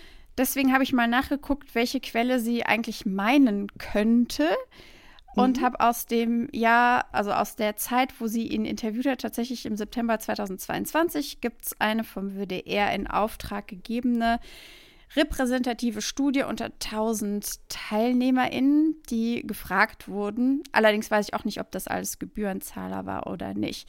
Mhm. Jedenfalls kam da raus, und das ist halt so dieses, der Teufel steckt im Detail Zitat, für fast zwei Drittel der Menschen spielt gendergerechte Sprache danach kaum oder gar keine Rolle. Das sind etwas mehr als vor zwei Jahren noch. Dabei ist sie eher für Jüngere relevant. Bei älteren Zielgruppen ist die Ablehnung größer. Und man sagen kann, also wenn es für jemanden kaum oder gar keine Rolle spielt, dann ist die Frage, ist das wirklich Ablehnung oder nicht? Mhm. Das ist eigentlich ja. in dem Fall eine Überinterpretation der Daten. Mhm. Wichtiger Absolut. ist allerdings auch die Feststellung, dass es für Jüngere wichtiger ist als für Ältere. Also könnte man sagen, für die Zukunft, also für die mhm. Menschen, die äh, noch länger auf diesem Planeten bleiben werden und auch noch länger mhm. Medien konsumieren werde. Allerdings ähm, auch super interessant gab es bei den Antworten der Befragten kaum Unterschiede zwischen Männern und Frauen und 43 Prozent der jüngeren UmfrageteilnehmerInnen, also 14 bis 90, äh, bis no, 14 bis 90, 14 bis 29, ist das Thema wichtig bis sehr wichtig. Mhm. Die Art und Weise, wie gegendert wird, ist vielleicht auch nochmal interessant. Also die Nennung von beiden finden viele gut mit dem Gender Gap, haben manche ein Problem. Also das, wie ich zum Beispiel auch spreche, wenn ich von TeilnehmerInnen mhm. spreche. das, was Franka Lefeld den Gender Hicks nennt. Genau, der ja ganz fürchterlich ist und alles. Ganz schlimm. Alles. Und ja auch nur an dieser Stelle in der deutschen Sprache und nirgendwo sonst passiert. Mhm. So, wenn wir jetzt feststellen, also diese Studie ist von 2022, dass die jetzt nochmal in Anführungszeichen, weil es ist ja keine Ablehnung, sondern ein nicht so wichtig erachten, mhm. im Vergleich zu der gleichen Studie zwei Jahre vorher etwas größer geworden ist, dann könnte das auch daran liegen, dass die Bild und die Welt zum Beispiel seit Jahren gegen das Gendern hetzt und mhm. dass das einen großen Einfluss natürlich auch auf die Meinung der Bevölkerung hat, denn sie haben einen großen Einfluss. Das sind die meistgelesenen, also die Bild, die meistgelesene Tageszeitung Deutschlands. Das heißt, auch die Ablehnung des Genderns könnte ein Effekt von solchen Hetzkampagnen sein, wo dieses Thema natürlich mhm. künstlich gesetzt und gemacht mhm. wird. Denn ja. das ist, das finde ich ja auch immer so interessant, wenn die sagen, ja, aber wenn ich an der Bäckerei äh, stehe, dann reden die Leute ja gar nicht so. Ja, natürlich. Und ihr macht es mit euren die, die ganze Zeit dieses Thema zu setzen, macht ihr es ja erst zu einem Thema. Und ja, das Krasse ist, es ist so ein bisschen vergleichbar mit, äh, dass man ja jetzt oft von rechts hört, ihr redet ja die ganze Zeit nur über, über Transrechte. Ja, ja. wer redet denn die ganze Zeit darüber? Das ist, das ist einfach ein gezieltes Setzen dieses Themas, um dann so zu tun, als sei das das, was uns die ganze als sei die Gegenseite besessen davon. Ja, genau. Und dann, wenn dann davon gesprochen wird, wenn Franka hier sagt, dass äh, die Umfragen zeigen, dass das zahlende Publikum dies ablehnt, selbst wenn dem so wäre. Wir haben jetzt gerade gesehen, falls sie diese Statistik meint, kann ich natürlich nicht wissen, aber das ist die einzige ähm, relevante, die ich zu dem Zeitpunkt ja. äh, der Veröffentlichung dazu gefunden habe. Selbst wenn sie das meint, dann ist das ja immer noch nichts anderes als eine Stildebatte. Da wird so getan, und das nervt mich wirklich tierisch, mhm. als sei ja. Gendern oder nicht so eine Frage, ob ähm, darf man zu einem diplomatischen Empfang eine Netzstrumpfhose tragen oder nicht. es ist keine Stildebatte, denn eigentlich geht es ja um etwas ja. komplett anderes, aber darum geht es bei denen nie. Es geht darum, dass Formulierungen, die im generischen Maskulinum sind, mhm. tatsächlich unsere Gedankenform und unser Gehirn verändern. Und es gibt zahlreiche Studien, die kann ich auch alle gerne in die Show Notes packen, die belegen, dass Frauen eben nicht mit verstanden werden, selbst wenn sie mit gemeint sind, wenn es im generischen Maskulinum sind. Und auch, ja. dass andere Personen, die beispielsweise nicht binär sind, inter oder trans sind, ebenfalls nicht mitverstanden werden, selbst wenn sie mit gemeint sind. Also es gibt dieses, dieses Beispiel von, äh, nennen Sie berühmte Schriftsteller. Und dann hat man mhm. festgestellt, dass wenn man Leute fragt, nennen sie berühmte Schriftsteller, sie dann ausschließlich Männer nennt. Wohingegen, wenn man sagt, nennen sie berühmte Schriftsteller und Schriftstellerinnen oder nennen sie berühmte SchriftstellerInnen, dann natürlich sehr viel mehr Ergebnisse mhm. zutage befördert werden, in denen Frauen und alle anderen Personen auch mit gemeint sind. Und ein letztes dazu, weil das ein, ein Beispiel aus meiner Hörpraxis ist und das ist mir aufgefallen, in vor zwei Jahren oder so, als ich Deutschlandfunk gehört habe. Und es ging um Corona-Berichterstattung und dann ging es um Schulschließungen und keine Ahnung was. Und es war häufig die Rede davon von Schülerinnen und Schülern und von Lehrerinnen und Lehrern. Aber wo nicht gegendert wurde, war eben Mediziner, Politiker, Forscher. Mhm. Und das zeigt eben auch, dass die Art und Weise, wie wir gendern, etwas über den Status und den, die Wertigkeit, mhm. die wir einer bestimmten Person, einer bestimmten ja. Personenkategorie mhm. geben, dass das auch mit transportiert wird in der Art und Weise, wie wir über sie sprechen. Und deswegen ist dieses, ist Gendern jetzt schön oder nicht, das ist einfach komplett, das ist auch so eine Scheindebatte, das ist komplett mhm. neben dem eigentlichen Thema und zwar, wie drücken wir uns aus und wen meinen wir mit, wen in wessen Kind soll eigentlich, wenn es das hört, sich möglicherweise vorstellen können, hey, ich könnte auch Astronautin werden, ich könnte Politikerin mhm. werden, weil so über die Menschen gesprochen wird. Und das mhm. ist das, das findet man in diesem Buch, sucht man danach vergeblich, das sucht, da sucht man in der Welt vergeblich danach, in der Bild vergeblich danach. Es geht immer nur darum, ob das schön ist oder nicht. Und Sprache muss nun wirklich nicht immer schön sein. Zumal ich auch das Gefühl habe, dass es hier ja eigentlich gar nicht um Schönheit, sondern um Gewohnheit geht. Ne? Das wird jetzt nur irgendwie synonym verwendet, auch wenn es ja eine, ein Schönheitsempfinden ist, was ja vor allem darauf basiert, dass die Leute sagen, oh, ich stolper da aber immer so drüber. Ja, genau. weil wir es halt nicht gewöhnt sind. Ja, es hat was mit, mit Hör- und Sprechgewohnheiten mhm. zu tun und was, ja, und, und genau. Also die, die Ästhetik des Ganzen, das ist sowieso, es sagt ja auch niemand, das ist ja auch so ein Ding. Ich behaupte ja auch nicht, dass ein, ein Binnen-I, ein gesprochenes Binnen-I oder ein Gender-Hicks, dass das jetzt besonders schön ist. Vielleicht mhm. finden wir auch in Zukunft bessere Lösungen dafür. Aber mhm. wichtig ist doch, dass Sprache etwas ist, was nicht determiniert ist, was nicht fix ist und was sich verändern kann und was sich auch mit der Zeit ändern kann, ohne dass daraus jetzt gleich eine riesengroße Kulturdebatte wird. Mhm. Oder wenn wir das als Kulturdebatte führen, dann aber bitte anders und dann nicht darum, ob mhm. das jetzt Sprache in Anführungszeichen schändet oder nicht, weil das ist einfach komplett neben, neben dem Punkt. Mhm. Es tut mir leid, ich übersetze jetzt einfach englische Redewendungen ins Deutsche. Ob das jetzt schön ist oder nicht, egal. Wir haben keinen Anspruch auf Schönheit, sondern auf Information. Ja. So. Apropos kein Anspruch auf Schönheit, äh, was das Vokabular angeht. oh, es klang härter, als ich es meinte. Also der Anfang des Satzes, das mit, mit der Sprache meine ich tatsächlich so. Ich finde es ja schon krass, mit was für einem Vokabular Steinbrück hier auffährt. Also die ballern, er ballert. Ja, ja, natürlich. Die auch, die Kodderschnauze, vor allem die Kodderschnauze koddert überhaupt nee. nicht. Die Kodderschnauze ballert einfach nur reaktionären Mist raus. Wenn das Kodderschnauze ist, dann möchte ich bitte nochmal dazu anregen, Kodderschnauze nachzuschlagen. Weil das ist nicht das, was die Berliner Mundart damit meint. Und also er, er sagt hier Sachen, die, ja, die könnte man auch aus, ich sage jetzt mal, der ein oder anderen mh, hm, den meisten wahrscheinlich bekannten reaktionären Federstamm. Er sagt nämlich so Sachen wie, dass es eine hoch aufgeladene und doktrinäre Ge Debatte um Gendersprache gäbe. Also da steckt schon drin, äh, dass man das überhaupt thematisiert, habe was mit Indoktrination zu tun. Dann geht es direkt weiter. Wir sind, waren gerade eben bei inklusiver Sprache. Da müssen wir jetzt natürlich auch mal, man darf hier noch nicht mal mehr anfangen. Er macht nämlich die Aufzählung weiter mit kulturelle Aneignung oder die Ursünde des Weißseins nebensächlich und akademisch erscheinen.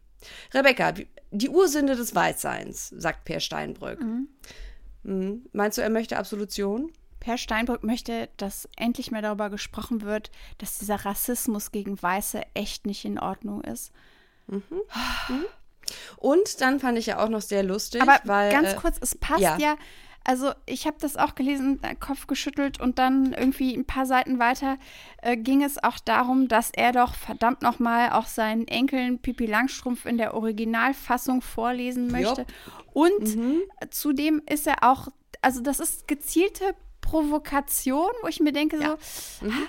Also er ist der Meister auch der rassistischen Vergleiche, wo auch an mhm. keiner mhm. Stelle, die werden hier alle genannt, aber an keiner Stelle wird gesagt, äh, Meister der rassistischen Vergleiche. Also wenn wir schon dabei sind, irgendwelche mhm. Podeste zu bilden, dann könnten wir den ruhig mal bilden, weil er hat. Aber sie findet es ja nicht schlimm. Nee, sie, sie findet, es ja Bombe. Sie findet es super. Aber er hat zweimal, das ist auch äh, in, im in dem Wikipedia-Artikel über ihn, den ich auch mhm. empfehlen kann, denn da stehen auch sehr viele äh, krustillante Details äh, noch.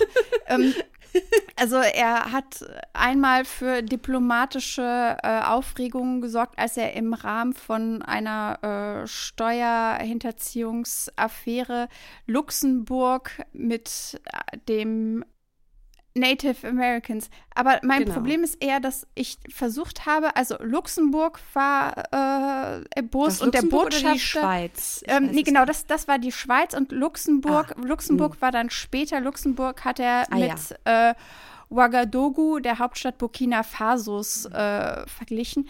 Und in beiden Fällen muss man sagen, weiß ich nicht, ob das jetzt für Luxemburg oder die Schweiz oder aber für Native American und Burkina Faso schlimmer war, weil es, aber es ist einfach, es sind Vergleiche ohne Sinn und Verstand, die einfach nur Also es wurde dann, es wurde dann der sollte. Botschafter einbestellt. Ne? Genau. Der deutsche Botschafter musste antanzen. Also es hat durchaus ein, ähm, Das hatte Konsequenzen. hatte Konsequenzen. Das war ein diplomatischer Zwischenfall. Ja, in, in beiden Fällen waren Mhm. das diplomatische Zwischenfälle, die er sich aber jetzt auch wie so Federn ans Revers heftet. Also da ist keine Genau. Spur von. Er sagt sogar, dass, dass das auch ähm, mit Absicht passiert ist und dass das nicht Mhm. etwas ist, was er bereut, sondern gezielte Provokation ist so ein bisschen ähm, Mhm. sein, sein Ding, was dann sehr witzig ist, weil da sagt sie, ah, das Thema Sprache ist eine gute Brücke, um auf ihre Karriere zu sprechen. Sprache war Teil ihres Markenkerns. Und Mhm. Markenkern finde ich in dem Fall einfach versehentlich ultra passend, Mhm. denn wie ich schon vorhin sagte, Per Steinbrück, ich weiß nicht wie, weil mich, auf mich wirkt er jetzt nicht wie so ein Typ, der so extrem viel Charisma oder Know-how hatte. Aber Per Steinbrück ist wirklich parteiübergreifend derjenige gewesen, der die meisten Nebeneinkünfte hatte. Und ich äh, zitiere hier auch. War halt einfach ein Girlboss, Rebecca. Das müssen wir anerkennen. Er hat den Grind gehabt. Also 2 Millionen Euro brutto erwirtschaftet als Alter! Nebeneinkünfte zwischen 2009 und 2013. Das sind Aber äh, vier Jahre. da würde, mhm, da würde uns jetzt wahrscheinlich Franka Lefeld sagen, dass es auch nicht okay ist, dass wir da jetzt so eine Neiddebatte draus machen. Ja, aber es sind, das sind Nebeneinkünfte. Nebeneinkünfte. Das musst du mir auch auf der Zunge zergehen lassen. Und äh, natürlich auch, wenn man so viel, also er hat dann irgendwie hier 500.000 als Buchhonorar bekommen und dann, er hat irgendwie Reden für, äh, also zweistellige Tausenderbereiche bekommen. Dann hat er irgendwie, also äh, alles auf Wikipedia nachlesbar, völlig, also das sind, das sind äh, Zahlen, die da aufgerufen werden, von denen können wir nur träumen. Ähm, hat aber Ah, natürlich ja. geführt, dass er so busy war, dass er auch äh, Probleme hatte, seinen äh, hauptberuflichen Tätigkeiten Mhm. nachzukommen. Und deswegen gab es dann auch noch mal Ärger, weil er irgendwie nicht so häufig da war und Mhm. äh, nicht so viele Abstimmungen gemacht hat, wie er eigentlich da sein sollte. Und das, das waren aber Den alles Job halt nicht so richtig gemacht hat, wie man ihn eigentlich machen soll, weshalb ja auch die Diäten so hoch sind, wie sie sind. Tja, aber das war ihm nicht hoch genug. Und als er dafür gerügt wurde, ging es dann auch nur darum, dass es doch alle neidisch sind und so weiter. Naja, genau. Ähm, und da, also wir haben ja schon etabliert, dass wir beide nun wirklich keine Expertinnen in Sachen Wirtschaft sind. Deswegen tut es uns leid, wenn wir hier einfach aus Wikipedia zitieren. Aber auch da, ähm, wenn wir es nicht machen, macht es ja sonst keiner. Ihr könnt es ja auch selbst auf Wikipedia nachlesen. Aber äh, Per Steinbrück war auch in der ganzen Finanzkrise auch mit beteiligt und zwar äh, irgendwelche Banken da zu retten und so weiter. Und aus dieser Expertise, das hat sich für ihn dann so richtig Golden Handshake-mäßig gelohnt, denn als er beschuldigt wurde, seine, äh, seine Verpflichtungen als Abgeordneter nicht mehr nachkommen zu können, hat er im Oktober 2016 bekannt gegeben, dass er aus dem Bundestag ausscheidet und wurde sofort nahtlos zum Vorstand der Bank ING DIBA überge äh, rübergeholt. Hat sich also Läuft. hat sich also richtig gelohnt mit diesem speziellen. das Leben als gesellschaftliche Leitplanke ist einfach sehr lukrativ. Das ist in dem Fall eine vergoldete Leitplanke. Continuous Improvement. Mir, mir ist noch eine Sache aufgefallen, ähm, noch ein kleiner Nachtrag in Sachen m, Gendern und so weiter und Rassismus, kulturelle Aneignung, dass wie ja auch beide Autorinnen, Per Steinbrück wieder behauptet, das sei etwas, was aus dem amerikanischen akademischen Umfeld zu uns übergesprungen mhm. sei. Zitat Ende. Was ja lustig ist, gerade wenn es ums Gendern geht, nicht? Ähm, weil nicht? Im Englischen. Bekanntlich ein Riesenthema in den USA. Ganz, ganz groß. ganz groß. Der, die, das auch im Englischen ganz, ganz groß. Wieso, mhm. weshalb, warum? Ja, genau. Aber, und im, in, in der, im nächsten Absatz zeigt er dann aber, glaube ich, gleich, was er eigentlich damit meint. Nämlich, was er übernimmt, ist diese rechtsreaktionäre Erzählung der amerikanischen Rechten tatsächlich, dass also an Universitäten in den USA das seien alles so linksradikale Bastionen. Ich meine, dass das eine rechte Erzählung ist, ist nichts an sich äh, Einzigartiges für die USA, ist mir schon klar. Könnte man auch was zu machen, zu Springer- und Studentenbewegung, aber es ist nochmal was ganz anderes.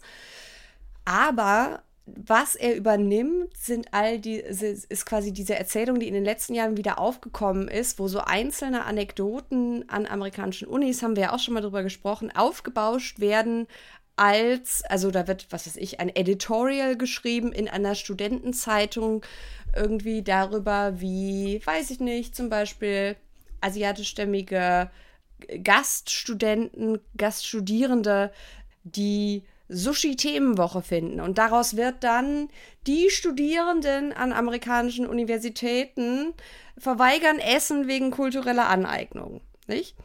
Und daraus wird dann eine ganze Debatte und so weiter und so fort. Und das, das ist eine Erzählung, die in sich natürlich erstmal nicht auf den Fakten beruht, sondern aber gleichzeitig auch ein, ein ja, so ein Anti-Intellektuellentum mit sich trägt und gleichzeitig aber auch natürlich Stimmen junger Leute, die sich beispielsweise gegen Diskriminierung einsetzen, für äh, geschlechtergerechte Sprache einsetzen, diskreditiert als, das sind sowieso nur hysterische Schreihälse. Und er fasst das dann zusammen als, es handelt sich um eine ziemlich elitäre Gruppe, die sich als Minderheit aber lautstark zu artikulieren weiß, deshalb aufmerksam gewinnt und medial Anklang findet. Und daraus leitet er dann ab, äh, dass, die, dass die in Anführungszeichen normalen Leute, hier wird ja gerne über die normalen Leute geredet, was Sternchen auch interessant ist. Andy Scheuer war ja jüngst bei Ron DeSantis, dem Gouverneur von Florida, da kommen zu Gast. Wir gleich noch hat, drauf. Ja, hier, mh, und da wird auch sehr viel über normale Leute gesprochen. Können wir schon mal den, mhm. das, das, das, die Stecknadel mit dem roten Faden reinstecken. Und daraus würde dann aber eine Zitat Abwehrhaltung und in dem Gefühl der Geringschätzung durch die Politik offene Ohren für rechtspopulistische Gesänge entwickelt werden. Also das Gendern ist schuld daran, wenn Leute AfD wählen. Habe ich das richtig verstanden? Ja. Das, hm. ist, das ist der Lauf der Dinge. Fragen. Ja, oh, und Franka fragt dann natürlich, weil sie wittert erneut morgen Luft, erkennen Sie hier eine Form der Umerziehung? Und damit wir jetzt auch uns nicht irgendwie wundern und fragen, was ist denn jetzt hier Umerziehung für Franka, gibt sie uns gleich ein Beispiel. Wenn man beispielsweise das Wort Studentin konsequent über eine längere Zeitspanne mit dem Begriff Studierende ersetzt, ist das die sprachliche Änderung im Volksmund vollzogen? Witzigerweise ist, dass sie ja hm? das selbst gemacht haben. Sie haben ja auch Studierende ja, wie gesagt. Sie sind auch ja, komplett umerzogen. Der woke Mind Virus, der zersetzt uns alle. Mm. Ich spreche in Anführungszeichen. Und das finde ich dann besonders lustig, weil das, das dann die Kodderschnauze antwortet, mit dem natürlich sehr volksnahen, dass da geradezu ein volkspädagogischer Impetus mitschwingt, scheint mir offensichtlich. oh, und natürlich, wir lernen auch, die Leute, die gendern, sind alles humorlose Kackbratzen. Ja, das mhm. äh, humorlos und warte mal, da war doch noch mehr. Unduldsam und ja auch diskriminierend. C'est moi. Mhm. Äh, Wir erkennen uns wieder. Was uns direkt dazu führt, äh, Charaktermenschen mhm. sind ja vom Aussterben bedroht. Auch da dachte ich so, Frank hat. Das ist ein wörtliches Zitat, ne? Also, ja, das, mhm. ist, das ist quasi eine, eine eine Frage oder wieder so ein kleines, na, was sagst du dazu? Charaktermenschen Bonbon. sind, Mhm. sagen wir mal, vom Aussterben bedroht. Äh, Mhm. Mich hätte so sehr eine Quelle dazu interessiert, Franka. Mhm. Warum kannst du mir den Gefallen nicht tun? Ich will diese Studie lesen. Ja. Ich lechze danach. Stell dir mal vor, Charaktermenschen sterben unter unser aller Augen und wir merken es noch nicht mal, Annika. Das Mhm. ist, Es ist, das ist wie ist das dramatisch. Bienensterben. Charaktermenschen Mhm. und Bienen haben es. Charaktermenschen und Bienen haben es ganz schwer. Und, ähm, Mhm. Aber da frage ich mich, was haben Charaktermenschen eigentlich für mich jemals getan? Weil Bienen, Rebecca, da kann Charakter- ich, weiß ich es einfach auch ziemlich genau, was die für mich getan haben. Charaktermenschen haben Deutschland ins Jahr 2023 gebumst, nachdem es in Trümmern lag. So. Die haben uns wieder richtig nach vorne gebumst, als man nichts anderes hatte, außer Bumsen. Nichts hatte. Nichts hatte außer Bumsen. Jedenfalls Ah.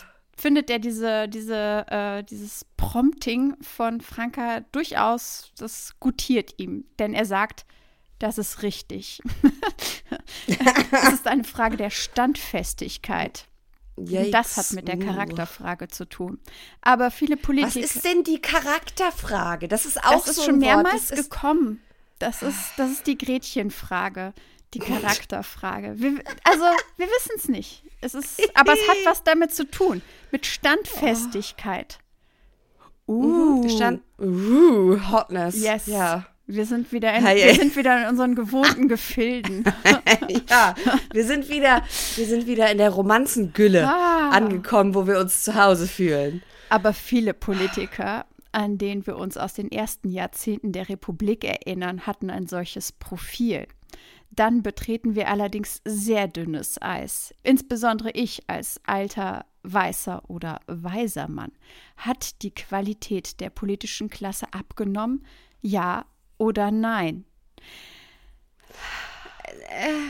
Was, also, Und ich finde ich finde es ja besonders schön, dass er so ein bisschen, also wie gesagt, dieses, dieses Buch, wir haben es schon mehrfach gesagt, ist ja angefüllt, es ist ein, Na ein Blumenstrauß der versehentlichen Selbsterkenntnis, die aber nicht auf das äh, sprechende Individuum sich überträgt, sondern es nur das wahre nur Selbst den Lesenden zeigt. Mhm. LeserInnen, ja. Genau, äh, weil sie, sie fragt ihn dann nämlich, na, wie ist es denn? Jetzt sag doch mal, beantworte doch mal deine eigene Frage, Inter Interviewter. Genau. Und dann äh, ziert er sich aber und sagt, da bremse ich mich etwas, weil ich nicht wie mein eigener Großvater behaupten will, dass früher alles besser gewesen sei. Aber mit einigen Verrenkungen komme ich zu dem Ergebnis, ja. Die Verrenkung besteht darin, seinen Kopf in Frankas Arsch zu stecken. Das ist die Verrenkung, die dazu geführt hat, dass er das gesagt hat. Ah, Aber vorher auch noch mal, also ich glaube ja tatsächlich, dass so eine gewisse Nostalgie vielleicht bei dieser alten Garde von PolitikerInnen darüber herrscht, in der Zeit vor den sozialen Medien als auch so eine gewisse Informationsknappheit, was denn eigentlich diese ganzen Ja. Herrschaften da anging, äh, gab und es einfach gereicht hatte, wenn man ein besonders gutes Verhältnis zu der Presse hatte, damit Ja. ein wirklich ähm, unberührbares Bild eines, ja, eines fähigen Politikers zu zeichnen war. Und das, ich glaube, dass das, das ist, was da drin steckt, weil das war natürlich sehr viel einfacher. Und heute, wo sozialen Medien, wo irgendwie Krischi Lindner äh, Selfies postet und Leute darunter kommentieren, wie lächerlich diese Inszenierung und so weiter ist, ist es natürlich schwieriger, dieses Image überhaupt zu kultivieren. Also das ist, glaube ich, damit gemeint, oder? Und das ist das, Ja. was auch diesen Charaktermenschen, das eigentlich ist sowohl bei, bei Franka als auch hier bei, bei Peer der Charaktermensch ja nichts anderes als eine Inszenierung, die komplett kontrollierbar ist. Ja, absolut. Komplett kontrollierbar ist und ja auch für beide Seiten, für PolitikerInnen und JournalistInnen, eine Privile ein, ein quasi ein Schutz der eigenen privilegierten Position ist. Genau, weil sowas wie uns, das gab's halt ja auch nicht. Ja, keine Sau würde uns irgendwie eine Radiosendung geben. Nee. Und das ist vielleicht auch gut so.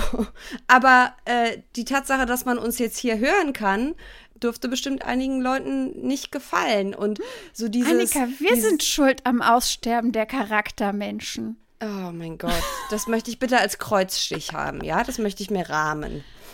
Oh, es ist. Äh, es ist, es ist so. Um es, um es mit Frankas Worten ein Stückchen weiter zu sagen, wir sind auch daran schuld, dass Politik vielleicht nicht mehr sexy ist. Ja, Mai, da mache ich halt äh, Continuous Improvement. Alter. Aber da habe ich mich gefragt, was würde denn Christian Lindner dazu sagen, dass du das jetzt hier so gerade in den Raum stellst? Hm?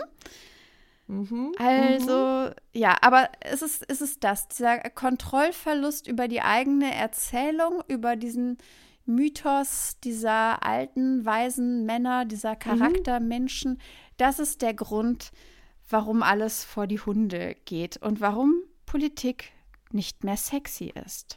Ja, schlimm, schlimm, schlimm. Äh, dann ist es wieder an der Zeit, über deutsche Tugenden zu sprechen. Wir sind, wir sind wieder an dem Programmpunkt. Wir sind wieder, wir sind wieder an dem Punkt, wo uh, einem ganz unwohl wird. Noch unwohler als ohnehin schon. Oh, ich sag mal, yeses. Also eigentlich möchte uns dieser Teil sagen, möchte uns Franka mit diesem Teil, glaube ich, sagen, warum möchte überhaupt jemand Politiker werden, wenn man da so, so, so gar nichts verdient, ja? Das wäre jetzt, wie gesagt, der Moment gewesen, ihn nach den Nebeneinkünften zu fragen, mhm. weil er ja anscheinend diese Ansicht teilt. Aber nein. Und der ja auch einen guten Ausweg für sich gefunden hat. Mm, ja, er hat, hat das Problem er hat, erkannt und der ja. hat für sich eine Lösung generiert. Er hat für sich die kapitalistische Lösung gefunden, das mit dem Abgeordnetenjob so ein bisschen ja, nicht so ganz so ernst zu nehmen und dann einfach hart zu grinden. Das ist einfach Leistungsprinzip, es ja? Ist es Leist Der Steinbrück hat das Leistungsprinzip verstanden. Ja, und auch gleichzeitig, wenn dann so jemand kommt und sagt, hm, sag mal, können wir eigentlich mal äh, hier äh, deine, deine, äh, wie heißt es noch gleich, deine Einkommenssteuerbescheid mhm. sehen, dann zu mhm. sagen, hm, nee, sorry, kann ich leider nicht veröffentlichen, weil ich mache meine Steuer zusammen mit meiner Frau und es wäre auch nicht sorry. so ganz fair, mhm. wenn ich jetzt einfach meine Einkommenssteuerbescheide euch hier einfach zur Verfügung stellen würde. Mhm. Deswegen, nee. Upsi. Aber, mhm. aber ich nehme es für mich raus zu sagen, Steuerhinterziehung, das ist kein Kavaliersdelikt. Das ist sogar, diese Dreistigkeit ist schon. Ja, wir wissen, wir wissen ja nicht. Wir wissen ja nicht. Er hat uns das ja, ja alles nicht gezeigt. Aber er sagt. Natürlich hat er es nicht gezeigt. Klar, aber es ist schon. Ähm, musst du dich auch erstmal, musst du auch erstmal bringen, wenn das quasi dein. Ja. Background und eine Fußnote in deinem Wikipedia-Artikel ist. ist. Aber andererseits konnte er sich ja auch sicher sein, dass sie nicht nachfragt. Eben drum. Also es war ein Safe Space, es, ein Safe Space für also weiße wenn die diese beiden etwas so richtig gut machen können, dann ist es ein Safe Space zu kreieren mhm. für alte weise Männer. Das dann haben wir nämlich noch so ein bisschen äh, Nachkriegszeit-Nostalgie. Mhm.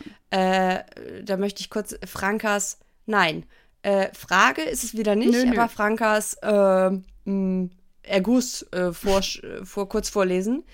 Ein anderer Punkt ist vielleicht auch das Thema Pflichtbewusstsein.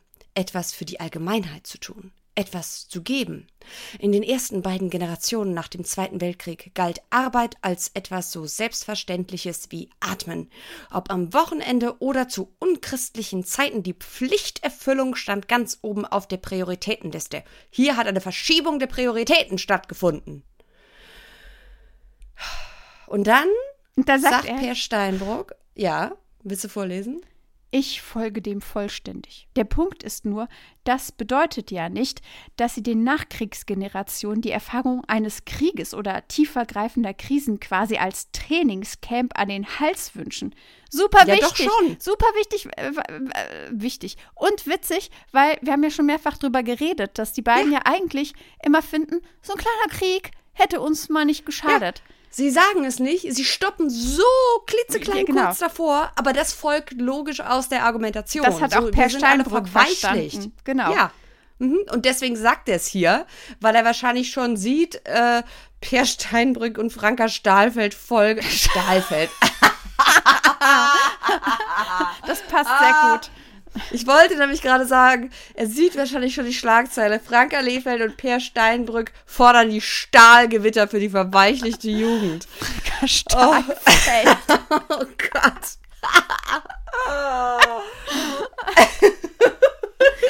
Das, das gefällt mir. Oh, oh.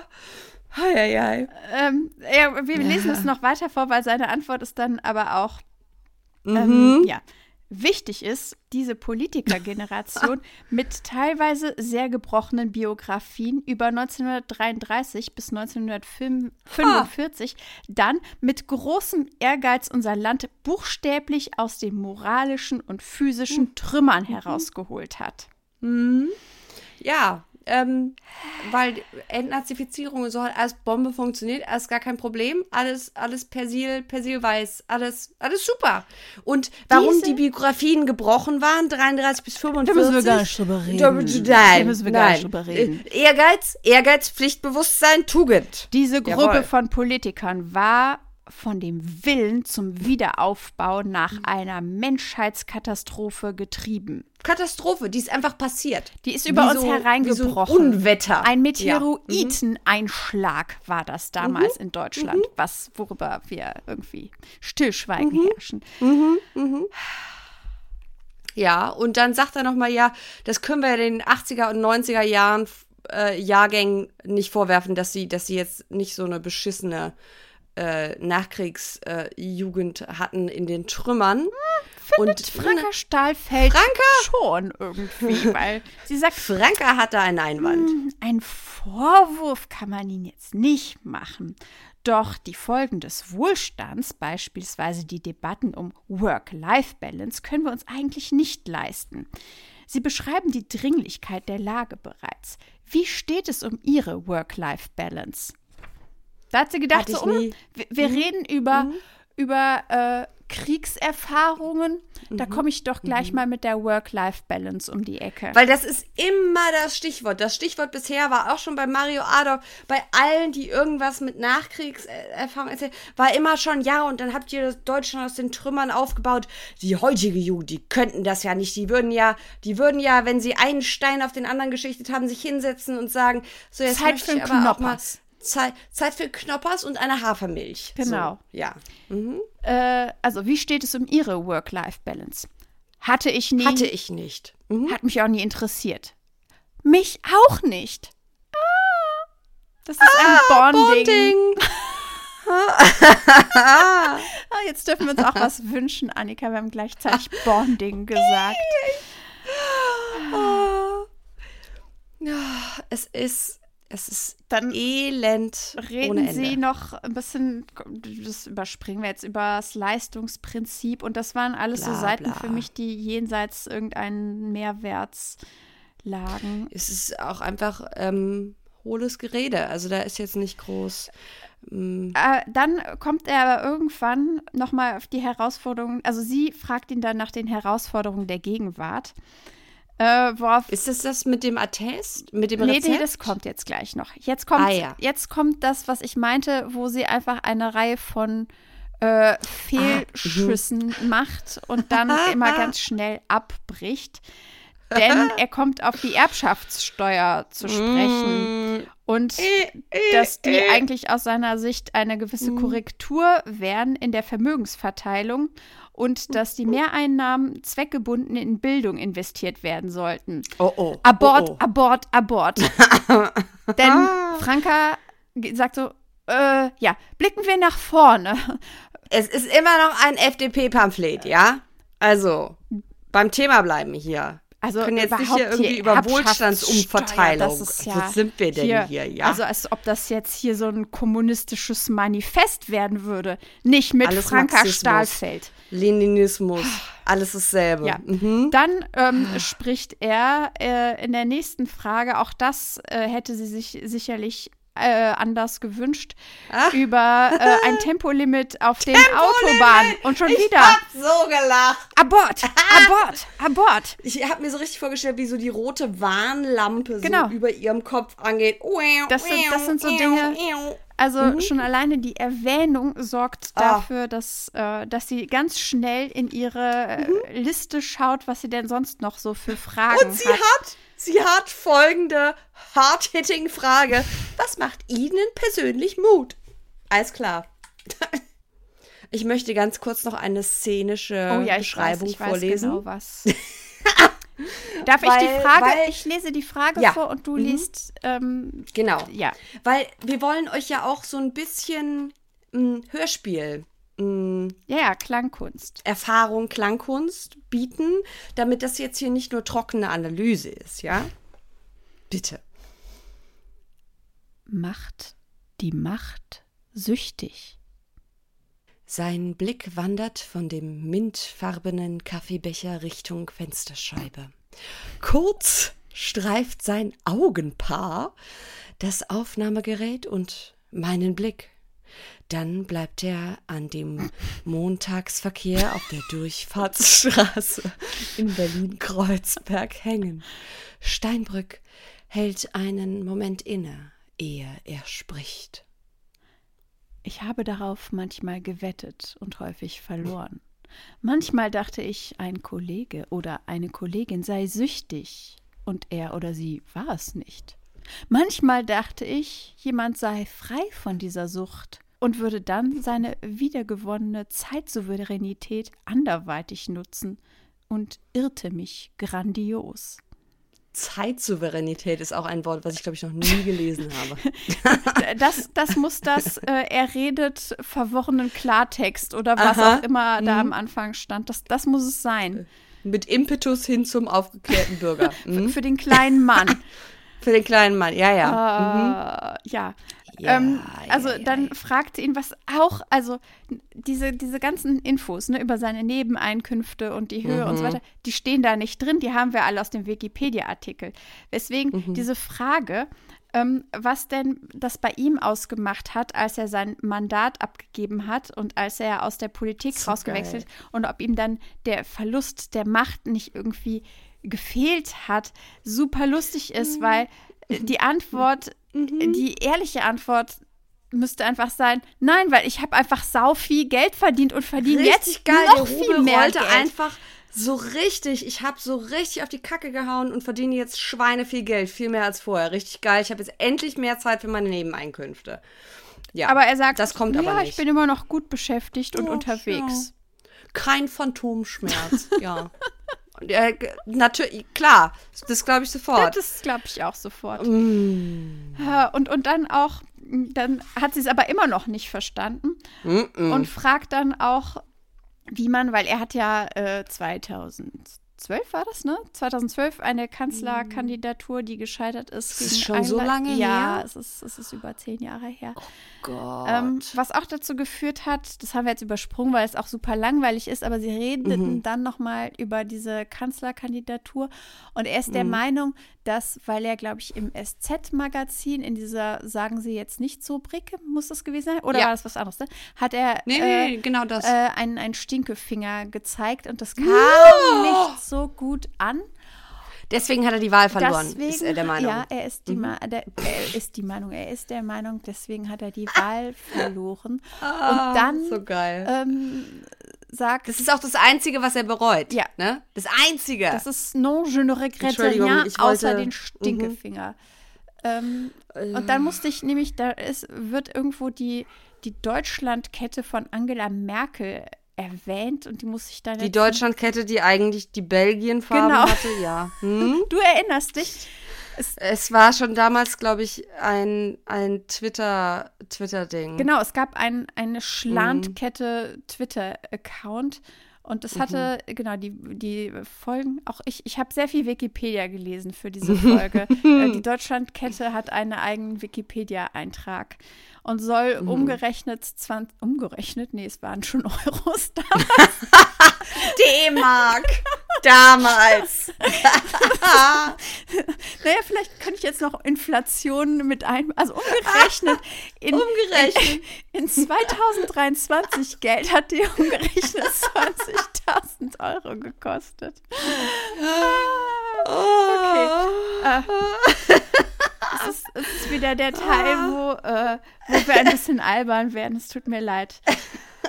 Es ist aber auch schon sehr spät. Es ist Und wir lesen ganz fürchterliches Zeug. ja, pass auf, Oh. Annika, ich möchte Ja. einen Satz vorlesen, der eigentlich gar nichts mit gar nichts zu tun hat. Es passt aber gut zum Thema. Da. Ja, Ah, der passt dieses- wunderbar zum oh. Thema und er kam anscheinend aus dem Mund von Per Steinbrück.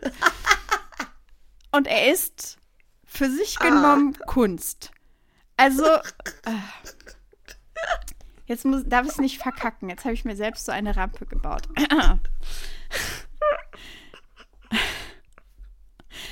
Das Schlimmste, was Politiker auf einem Ministersessel allerdings machen können, ist die Einrichtung eines Küchenkabinetts. Sie müssen mit dem Apparat zusammenarbeiten und dessen Kompetenz abfragen, sonst landen sie unter einer Käseglocke.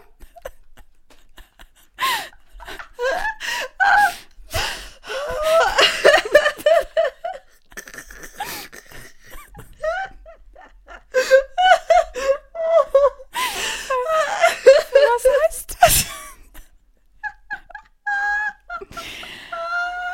Okay, ich, ich, ich sag noch, äh, noch mal, weil ich hab wirklich, ich weiß überhaupt nicht, worum es geht.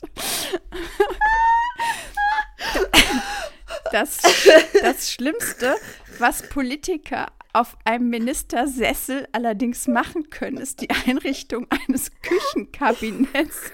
Sie müssen mit dem Apparat zusammenarbeiten und dessen Kompetenz abfragen, sonst landen sie unter einer Käseglocke. Also ich gebe zu, dass ich jetzt erst beim Lautlesen gemerkt habe, dass wahrscheinlich mit Küchenkabinett keine Schränke, keine, Einbau keine Einbauschränke gemeint sind. Es war, es war aber ein Satz, den ich beim Lesen. Ich wusste es, ich habe es mir laut. Entschuldigung, ich klinge total hoch, die Stimme. Moment. Ah. Kontenance. Oh Gott. Ich habe mir den laut vorgelesen, weil ich überhaupt nicht verstanden habe, warum Per Steinbrück auf dem Ministersessel an Einbauschränken für die Küche schraubt. Und warum dann jetzt die Charcuterieplatte mit der Käseglocke auftaucht. Also, das, Oh, oh, das ist Kunst. das ist, das ist der Hammer. Und es wird dir dann auch noch, es, es, ich hab, bei dem, was danach kommt, danach gibt er uns noch ein chinesisches Sprichwort. Da war,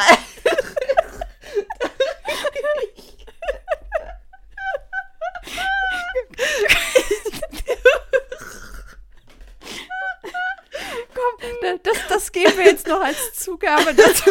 Das chinesische Sprichwort.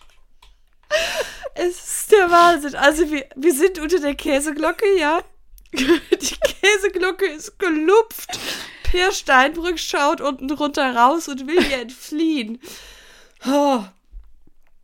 Dann hat er noch einen heißen Tipp, wie die Flucht unter der Käseglocke raus passiert. Willst du lesen? Nicht wirklich, aber ich glaube, ich muss. Ich weiß auch gar nicht, also was er. Also die Betonung ist wahrscheinlich falsch, weil ich weiß gar nicht, was er meint. Okay, egal. Aber in ihrer Umgebung, in ihrem Büro, müssen sie ein paar Mitarbeiter haben, denen sie hundertprozentig vertrauen können und für die das chinesische Sprichwort außer Kraft gesetzt ist. Kommst du zu deinem Herrn oder deiner Herrin und sagst die Wahrheit, brauchst du ein schnelles Pferd.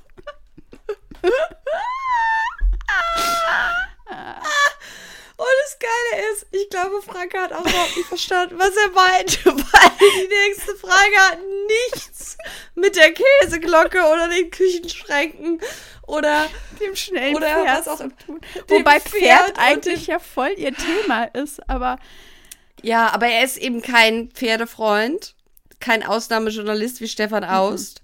Deswegen fragt sie ihn lieber nach physischen Belastungsgrenzen in der Politik. Und ich glaube, dieser ganze, dieser ganze völlig, völlig freidrehende so Chat GPA oder wie auch das heißt. ja, aber Chat GPA auf Amok, ja. Chat GPA Chat GPA wurde einfach mit dem IKEA-Katalog gefüttert und bringt deswegen jetzt sowas wie Einrichtung, Ministersessel, Küchenkabinett, Käseglocke. Käseglocke. Käseglocke.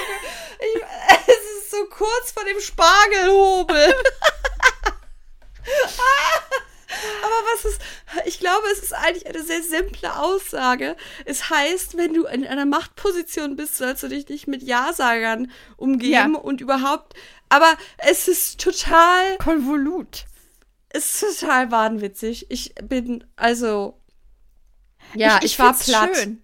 Ich musste kurze Pause machen nach diesem Absatz. Ich habe mir dann was zum Abendessen gemacht, weil ich nicht mehr konnte. Also ich, ich finde bei de, der ganzen fürchterlichen Lyrik ist das, ist, ist das eigentlich so ein kleiner mhm. Sternstundenmoment. Ich finde es schön. Ja. Ich glaube, das könnte man auch gut als kurzen Sketch aufführen. Ja. Das hat was von Konzeptkunst. Das. oh.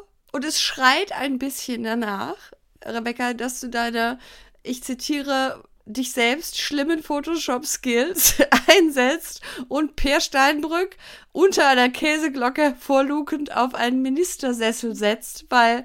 Bei der Einrichtung eines Küchenkabinetts. ja. Boah. Also Challenge accepted, das wird mich weit, einen weiteren Tag Prokrastination kosten. Immer oh, gerne welcome. dankbar dafür. Oh, bitte, bitte, bitte, bitte. Oh. Ja, wir nähern und, oh. uns jetzt auch mal langsam mhm. dem.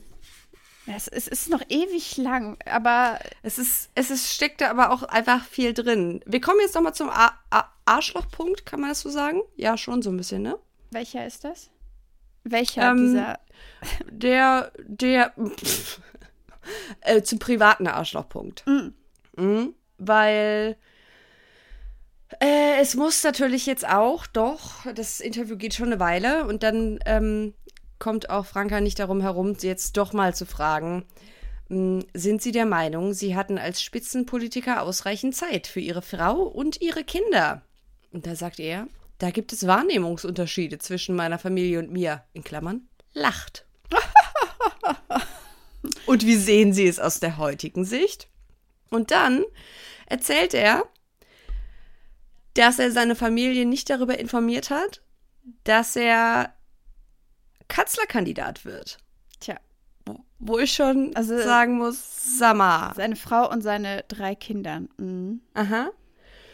Das ist mir auch schwer angekreidet worden von meiner Familie, indem sie gesagt hat, du hast uns nicht einbezogen in die Entscheidung der Kanzlerkandidatur. Das hat zu einer durchaus heftigen Debatte geführt. Ja, no shit.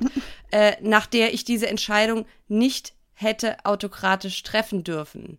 Die betraf unsere Familie so weitgehend, dass alle drei Kinder und meine Frau sagten, das war eine ziemliche Enttäuschung, dass du uns nicht beteiligt hast. Er sagt dann aber auch direkt, er hat vorher noch gesagt, dass er das bereut. Aber eigentlich. Nein, dass er versagt hat. Aber eigentlich war es auch schon richtig so, ne? Ja, und eigentlich ist es auch nicht wirklich seine Schuld, weil es war einfach ein Nein, sehr chaotisches anders. Nominierungsverfahren.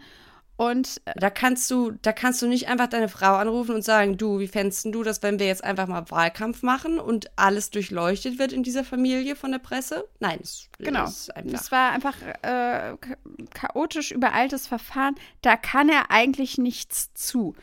Also es ist auch eigentlich nicht so richtig fair von seiner Familie, dass sie mhm. gesagt haben, du, das war aber nicht so okay, weil das war die Partei. Da hat er, mhm. als Mensch hat er mhm. damit wenig zu tun. Genau. Und das ist der einzige Moment im ganzen Interview, wo sogar Franka nachfragt und sagt, wie gelingt es einem denn, so etwas nicht mit der Familie abzusprechen, kann man ja schlecht einfach mal vergessen haben. Und dann sagt er aber, ja, es äh, war alles sehr absurd. Die Lawine raste total. Zitat. Der wurde einfach übermannt. Er wurde übermannt und überrollt und überwältigt. Und äh, ging nicht. Ging nicht. Und ähm, jetzt finde ich es sehr schön, äh, bla bla bla, gibt es viel bla bla. Und dann gibt es ein kurzes Intermezzo, wo Franka den Lesenden erklärt, was ein Hintergrundgespräch ist. Weil sie die große Journalismus, der große Journalismusprofi ist. Es ist auch, sagt, das äh, macht ja ähm, Nena ähm, Brockhaus auch ständig. dass dieses mhm. Buch dient auch so ein bisschen als, als Bibel für junge JournalistInnen. Man kann darin Total. so viel über Mhm. Interviewführung Ganz, lernen, ganz viel. wenn man sich Mhm. nur an deren Regeln hält und wenn man auch diese, diese kleinen Einschübe, wo sie einen so wissen Mhm. lassen, was sie da eigentlich beobachten, wo Per Steinbrücks äh, Hand Mhm. gerade seine Brille abnimmt und er sich ein Auge reibt und dabei lächelt. Wohin sein Augenpaar gerade huscht. Ja. Das ähm, Augenpaar finde ich auch eine, eine sehr befremdliche Wort. Anyway. Ähm, Das sind zwei, besonders, Annika. Es sind Es sind- zwei. Ja, ich war kurz. Sie, aber ähm, haben Sie nicht auch irgendwann mal von Augäpfeln geschrieben? Ich meine, ich erinnere mich an Augäpfel, weil mich das sehr nein, befremdet das hat. ist äh, ein anderes Buch gewesen. Ja? Okay. Ja. Das möchte ich dann natürlich zurücknehmen, weil Augäpfel waren schon Mhm. sehr verstörend irgendwie als Wortwahl. Aber, was ich eigentlich sagen wollte wegen Hintergrundgesprächen, ich finde es so lustig, dass sie jetzt hier lang und breit äh, erklärt, dass man aus Hintergrundgesprächen nicht zitieren darf und nicht berichten darf, außer es wird explizit darauf hingewiesen. Und im nächsten Kapitel zitiert Nena Brockhaus aus einem Hintergrundgespräch. Ja. Und, und sie ja auch in dem ähm, Mickey Beisenherz Podcast äh, ja uns erzählt hat, wie wenig sie davon hält. Mhm, also, mh, egal. Aber sie fragt ihn, waren sie für ihre drei Kinder genug da? Und dann gibt Per Steinbrück die scharfe Antwort, zeitlich nicht, in einem anderen Sinne der Präsenz schon. Ja, ah, wenn sie mit Präsenz nicht Präsenz meinen, ja. wenn sie mit Präsenz nicht meine physische Anwesenheit meinen, gedanklich war ich auf Schritt Mhm. und Tritt bei meinen Kindern. Nee, aber er, er gibt schon auch so ein bisschen Props an seine ähm, Frau und sagt, dass die eigentlich maßgeblich für die Fürsorge ähm, und das Gelingen dieser drei Kinder auch verantwortlich ist und dass das der Verdienst seiner Frau Und- ist. Und Vor allem aber auch, dass er noch ein gutes Verhältnis zu ihnen hat, ne? Da, weil da, also das Ja. steckt ja darin. Das fand ich schon interessant. Er sagt ja nicht nur, meiner Frau habe ich zu verdanken, dass es meinen Kindern gut geht, sondern dass ich mit ihnen wie mit meinen Enkelkindern in einem sehr innigen Verhältnis verbunden bin. Ohnehin spricht er eigentlich, also das Arschlochverhalten mit der Kanzlerkandidatur mal gestellt, er spricht schon auch, finde ich zumindest, sehr, äh, ja, ich will ihm jetzt auch nicht übertrieben loben, aber er ist sich im Klaren darüber, dass es seiner Frau zu verdanken ist, dass diese Familie überhaupt existiert und dass, also, weil Franka fragt ihn, also können Sie rückblickend sagen, Sie haben es geschafft, Familie und Politik zu vereinbaren? Das klingt so abgedroschen, aber es gelingt ja weder leicht noch oft. Und er sagt, ich will das nicht als reibungslos darstellen Ach so. oder als durchgängig heile Welt. Da würde ich mich selbst und vor allem meine Frau belügen. Unterm Strich, mit einigen Ausfällen meinerseits, ja, Und ich, dann, dann, kommen Sie auf die Frauenquote. wow, ja, und zwar mit einer eleganten Überleitung, die irgendwie einen ganz besonderen Tonfall hat. Wenn wir schon über Frauen sprechen, lassen Sie uns das etwas ausdehnen. Was halten Sie von der Frauenquote? Geil. Smooth, sehr elegante Überleitung. Und ähm, Seine Antwort war, hielt ich nichts Mhm. von, aber ich habe mich überzeugen lassen, dass sie notwendig ist. Also Franka Das gefällt ihr gefällt gar ihr, nicht. Das gefällt ihr gar nicht. Und Mhm. ähm, er endet dann sein, sein letzter Satz dazu ist, angesichts des demografischen Wandels und des bereits bestehenden Mangels an qualifizierten Kräften halte ich es deshalb für ebenso notwendig wie wahrscheinlich, dass sich viele Frauen dieser Generation schlicht und einfach aufgrund ihrer Qualifikation und Qualitäten ohne Quote durchsetzen werden. Der Pavianfels ist also dem Ende geweiht und die Frauen schaffen es auch ohne das Wahlkampfversprechen von Olaf Scholz ins Bundeskabinett und anderen Spitzenämter und Positionen? Wow.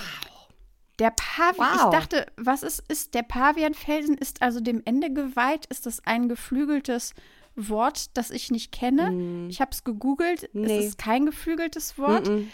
Ähm, es gibt es ist, glaube ich, einfach eine der zahlreichen Metaphern aus dem Tierreich, Ja, ja. mit denen die beiden uns hier beglücken, weil dann geht es auch direkt danach um Platzhirsche, die sich in Mandate verbeißen. Ähm, und wir hatten ja schon das Heranpirschen an die aussterbenden alten, weisen Männer durch die Savanne kriechend, keine plötzliche Bewegung, auf dass die scheue Gazelle alter Mann nicht die Flucht ergreife.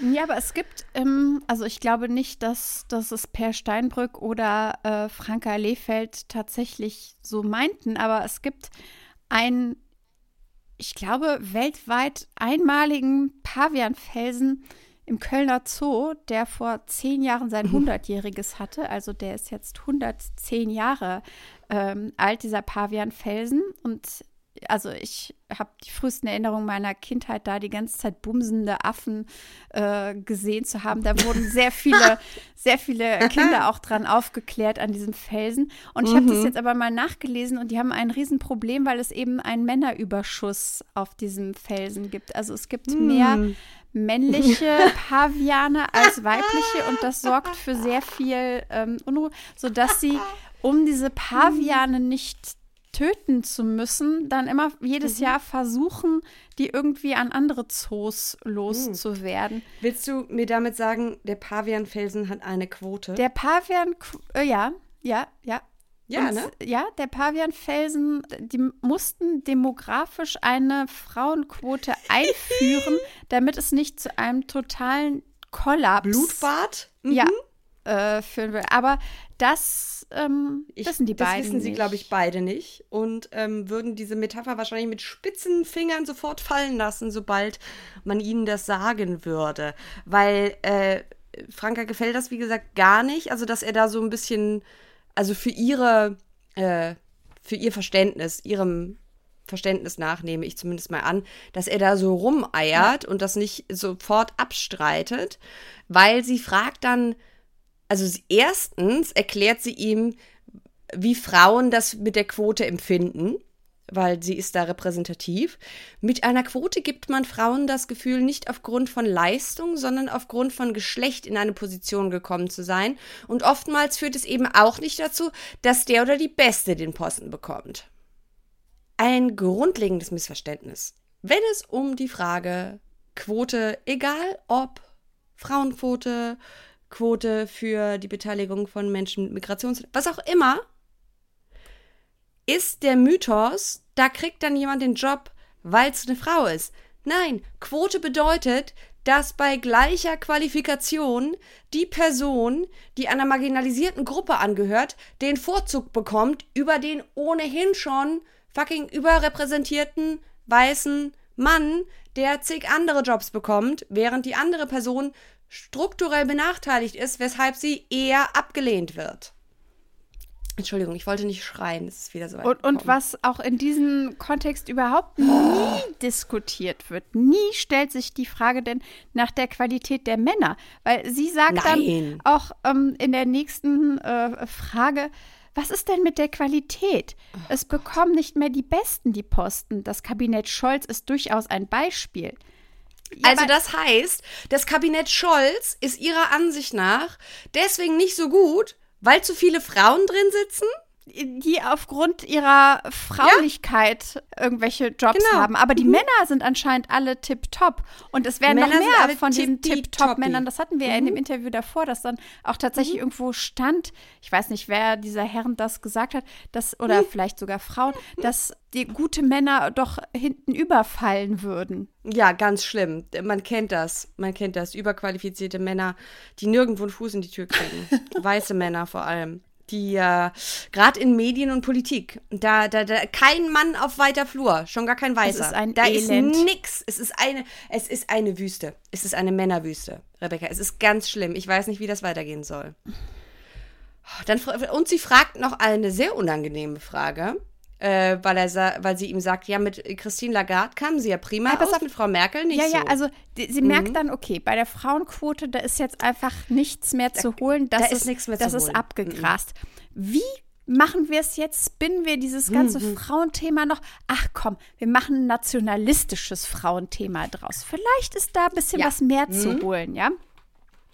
Das, also sie piekst ihn jetzt noch mal so aus der Nationalismus-Ecke, weil das hatten wir jetzt zumindest beim Thema Quote so noch nicht. Nee. Sagt also, mit Christine Lagarde haben sich ja prima verstanden, aber Angela Merkel mit der schienen sie jetzt nicht so warm geworden zu sein. Und dann fragt sie, Zitat, sind deutsche Führungsfrauen nicht so ihre Kragenweite? Was ist das ja. für eine Frage? Mhm. Aber da lässt er sich ich, nicht drauf ein, muss man auch. Äh, mhm. Obwohl mh, mm, ich ja schon. Also man kann es, glaube ich, so und so lesen. Vielleicht tue ich ihm damit auch gerade Unrecht. Weil er sagt jetzt, also über Christine Lagarde, sie ist eine grande Dame mit allen positiven Accessoires, die damit verbunden sind. Weltläufigkeit, Bildung, Sprachkenntnis, Parkettsicherheit und sie hat eine ganze Portion Humor. Ich liebe ja dieses Wort Parkettsicherheit, weil das, für mich sind das so rutschfeste Sohlen. Also das Aber genau das meint es ja, ne? Also rutschfeste Sohlen auf dem sozialen genau. Parkett. Kein Schlittern beim Smalltalk, sondern die Stoppsocken halten auch beim Wiener Walzer. Was würde ich darum geben, das zu haben? Hm. Pa Parkettsicherheit ja. geht mir völlig ab, habe ich gar nicht. Ich fände es aber mhm. ziemlich geil, wenn irgendwer mal über mich sagen würde, ich sei eine Grande Dame mit Parkettsicherheit. Parkettsicherheit. Da habe ich alles erreicht. Dann, dann können wir uns zur Ruhe setzen. Mhm. Und dann sagt er, mit Frau Merkel arbeitete ich durchweg sehr vertrauensvoll zusammen. Es ist schon noch so ein kleiner Diss. Nee, ne? das habe ich jetzt nicht so gelesen, weil er sagt, Echt? er sagt dann auch weiter, insofern verstehe ich ihren Eindruck nicht. Also er gibt ihr schon noch ein bisschen Kontra. Der vorletzte. Ah ja, stimmt, da, da ganz, ganz Also er sagt halt, ja, ja, naja, ja. man versteht sich halt mit der einen, mit der anderen besser, aber das hat jetzt nichts mit, mit den wieder. deutschen Frauen oder so zu tun. Der kam ich auch gut klar, aber. Ja, da hast du recht. Also, also dieses nationalistische Ding ist, glaube ich, nicht, nicht seins. Also ihr Ziel war es ja, gerade die deutschen Frauen als besonders verbissen darzustellen. Mhm. Ne? Und dann. Sind die deutschen Frauen einfach, einfach besonders stutenbissig, sind genau. die besonders verbissen auf Karriere, die hat die Emanzipation, richtig, die mhm. hat diese Emanzipation einfach so richtig verdorben, wohingegen wir mhm. ja alle wissen, Französinnen haben sich das, trotz das, der ah. Emanzipation ah. auch dieses, dieses gewisse Je ne sais quoi bewahrt mhm. und ihre Weiblichkeit und ihre Grazie und ihr Anmut sind ja sowieso mhm. äh, was ja absolut witzig ist, erinnerst du dich nämlich noch an dieses Video, ich weiß nicht mehr, was es war, es war irgend so ein Women's sonst was Gipfel und da waren Ivanka Trump, Christine Lagarde und Angela Merkel auf einem Podium. Ich glaube, es war sogar in Berlin. Ja. Und dann wird gefragt, wer Feministin ist. Und Christine Lagarde hebt sofort ihre Hand und Merkel macht so ein, nee, weiß ich nicht. Und dann sagt sie noch, oh, jetzt komm schon, das ist nicht dein Ernst, ja. ja? Also Christi, das Christine Lagarde äh, hier also quasi so als, als, da mit der kommen sie aber gut klar, aber dann jetzt nicht mit den Deutschen und dabei ist aber Merkel diejenige, die sich nicht getraut hat, da zu sagen, ja, ich bin Feministin. Es, ich weiß nicht, ob es was mit getraut hat oder ich glaube, wir machen vielleicht irgendwann mal ein, ein Angela Merkel-Special. Stimmt, weil das unterstellt natürlich, dass sie Feministin ist. Na, sie hat, sie hat ja sich ähm, als das erste Mal und auch das mir bekannte letzte Mal öffentlich mhm. als Feministin bezeichnet, ähm, nachdem sie oder kurz bevor sie aus dem Amt geschieden ist. Ich meine, es sei die Woche ja. davor gewesen oder die Woche danach. Jedenfalls. Es war kurz, so, ja, so um, in dem Dreh. Um den ja. Dreh. Mhm. Und das finde ich sehr interessant. Gucken wir uns bei Gelegenheit mhm. ähm, nochmal ja. noch an. Und, und was das äh, Klischee, ich bin mir ganz sicher, dass das Franka Lehfeld äh, französische Frauen ähm, total in irgendeiner Art und Weise so eine kitschig-romantische Dings bewundert mhm. und auch, auch selbst hofft, dass ein bisschen von diesem Flair, dass sie das auch umgibt. Mhm. Und ja, auch so dieses, dieses, ähm, sollte ich schon wieder edgy sagen. So ein bisschen dieses, dieses Klischee von der französischen Frau als dem kantigen Liebling. Kantigen Liebling. Ich wollte sagen, kantiges Pick-Me-Girl. Das, das kantige Wähl mich aus, Mädchen. Nein, ähm, aber weißt du, die französische Frau, die dann Lippenstift trägt und sagt, Feminismus ist so unsexy. Ja, die weißt kann du, halt dieses, auch mehreres gleichzeitig sein, ne? Genau. Also sie kann die braucht keinen Feminismus. Also ne, nicht, dass französische Frauen so sind, aber es nee, gibt nee. dieses, diese reaktionäre Fantasie, davon, dass französische Frauen so seien. Die sind, ich, das weiß ich aus eigener Erfahrung, die ich ja auch zu 50 Prozent eine bin. Mhm. Ähm, wir, sag ich jetzt mal, mhm. wir sind einfach ähm, qua Geschichte emanzipiert. Das ist uns im Blut. Deswegen brauchen wir den Feminismus nicht. Weißt mhm. du, wir können, Nein. Ketten mhm. rauchend mhm. Rotwein trinken, nur mit einem Hauch von Chanel Nummer 5 über die verbissenen deutschen Feministinnen, mhm. die da irgendwie meinen, irgendwelche Kämpfe führen zu können wir nur lachen, mhm. weil wir haben das mhm. damals mit, naja, nicht wirklich mit der Muttermilch, denn unsere Mütter haben uns ja nicht gestillt, denn mhm. sie waren ja Teil der Arbeitskraft, deswegen mit der Milupa oder was auch sonst äh, Frühchenmilch aufgesogen. Diese gewisse ja? Unabhängigkeit Mhm. Die dafür sorgt, dass wir einfach Die aber auch sehr stehen. sexy ist, ne? Äh, weil, natürlich. Weil Upturn darf es natürlich nicht nein, sein, nein, um nein, Gottes Willen. Ist, ähm, um Gottes Willen. Aber da ist, mir ist aufgefallen. Verrucht ist es einfach. Verrucht. Aber, aber trotzdem mit Stil, ne? Weil, weil ja. zu verrucht darf es dann auch wieder nicht sein. Weil das wäre ja dann auch, das wäre ja auch abturnt. Und es scheint mir so, als würden in einer bestimmten Sparte reaktionären Gedankenguts vor allem französische Frauen als so eine Art patriarchale Projektionsfläche mhm. ähm, für alles, was man irgendwie an Gleichstellung, Gleichberechtigung und Kritik an bestimmten normativen Schönheitsvorstellungen, die schädlich sind für alle Menschen, die in dieser Gesellschaft leben, so nehmen als Schablone und quasi das, das finde ich irgendwie ein interessantes Phänomen. Also es ist mir gerade erst tatsächlich so durch den Kopf gegeistert. Ja, da, das sprengt jetzt de, den Rahmen ähm, mhm. dieser Folge, aber da steckt ganz ja, was da alles drin steckt, das besprechen wir in einer anderen Folge, weil mhm. ähm, wir mhm. sind schon wieder viel zu lang. Aber das ist, also wir, wir äh, packen da jetzt eine Reißzwecke rein. Mhm, genau. Wir, wir weiten unser, unser, unser, wie nennt man das? Unsere, unsere Pinnwand ist sehr genau. groß geworden und wir machen nochmal einen, einen kleinen Faden drumherum und äh, an dem Faden können wir uns später in einer anderen Folge mal zurück. Genau, da, da hangeln. hangeln wir uns dann an, an unseren säuberlich geknüpften Seilschaften dann wieder zurück und, und sprechen dann mal über eben diese, also Romantisierung der französischen Frau und ah, was ja, das ja, auch mhm. alles, also es hat, es hat sehr viel mit, äh, mit den Weltkriegen zu tun und mhm. also ja, ja. Da bes das besprechen wir nochmal. Das ist ein, ein weites Feld und ich freue mich darauf ein anderes mhm. Mal. Komm, wir wickeln den jetzt hier noch, noch ab, ähm, weil das Witzigste eigentlich ist, nachdem über zwei Seiten Einleitung in diesen kursiven Poesiealbum Sprech über Per Steinbrück ah. war, ist er der Einzige, der keine Abmoderation, keine gelernte Lektion Nö. über das ah, ah. Leben, kein Revue passieren der gemeinsamen zwei, drei Stunden im Café erhält nichts. Es endet einfach und, und es ist fertig.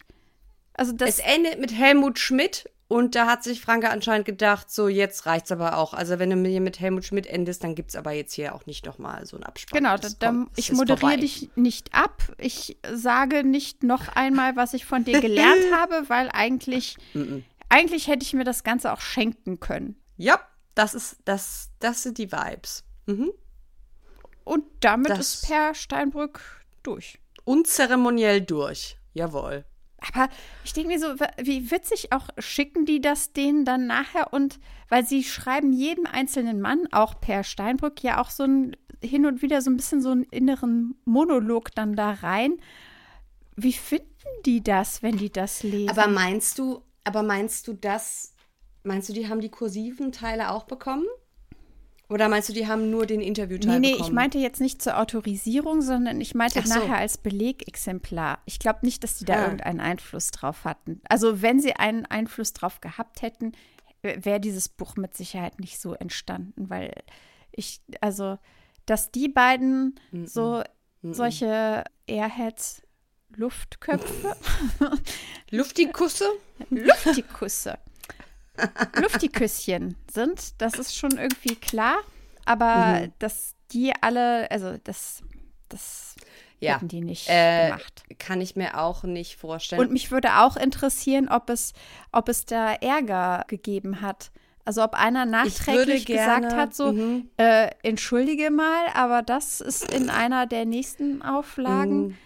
Dies Jahr. Mhm. Ich glaube ja.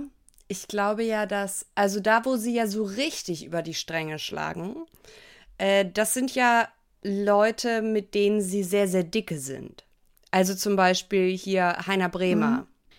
Also ich könnte mir da schon mh, vorstellen, dass da vielleicht es zumindest mal eine patzige E-Mail gab. ja, was mich Ich glaube aber nicht, dass sie das interessiert. Ähm, auch das nicht, weil es geht ja nicht wirklich darum, denen ein Podest zu bauen, sondern sich. Sich Und selber. deswegen ja, ja. ist das eigentlich egal. Ich habe jetzt auch übrigens gerade beschlossen, wir machen Edmund Stoiber in einer anderen Folge, weil Ja, weil der Hund muss pinkeln. Auch. ja, der Hund muss pinkeln, ich auch. Und, und außerdem haben wir noch kurz Zeit, über die Männer zu sprechen, ähm, die Ja. nicht teilnehmen wollten, weil es auch sehr Mhm. witzig ist. Und zwar, äh, das war der, der große Mehrwert eigentlich dieser Mhm. äh, halben Stunde äh, Franka Lehfeld im Ohr bei Mickey Beisenherz, war nämlich, dass sie gesagt hat, sie hätte gerne noch Reinhold Messner gehabt und hat dann da irgendwie angerufen und der hat gesagt, wenn er ein Buch schreiben will, dann kann er es selbst schreiben, dafür braucht er sie nicht und hat sie dann ein bisschen schorf äh, abgewickelt, wobei ich denke, er hätte sich auch darauf einlassen können, weil auch seine ganzen äh, Ausfälle gegenüber KlimaaktivistInnen und so weiter hätten sich nahtlos angereiht in die anderen Reaktionen. Das hat mich tatsächlich ein bisschen gewundert, äh, dass er abgesagt hat. Ja, Wenn ich Reinhold Messner Bild google, kommt natürlich zuerst was zu den Klimaklebern. ja, ja. Hat er sich sehr beliebt mitgemacht. Reinhold Messner fordert, der war sehr busy. Alles April 23. Gebt Bären zum Abschuss frei. Alles klar. Es macht schon Sinn, dass sie ihn gerne haben wollten, ne? Ja, total.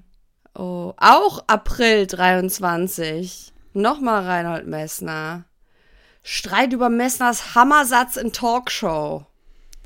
Ist Messner jetzt ein Klimawandelleugner? Ja.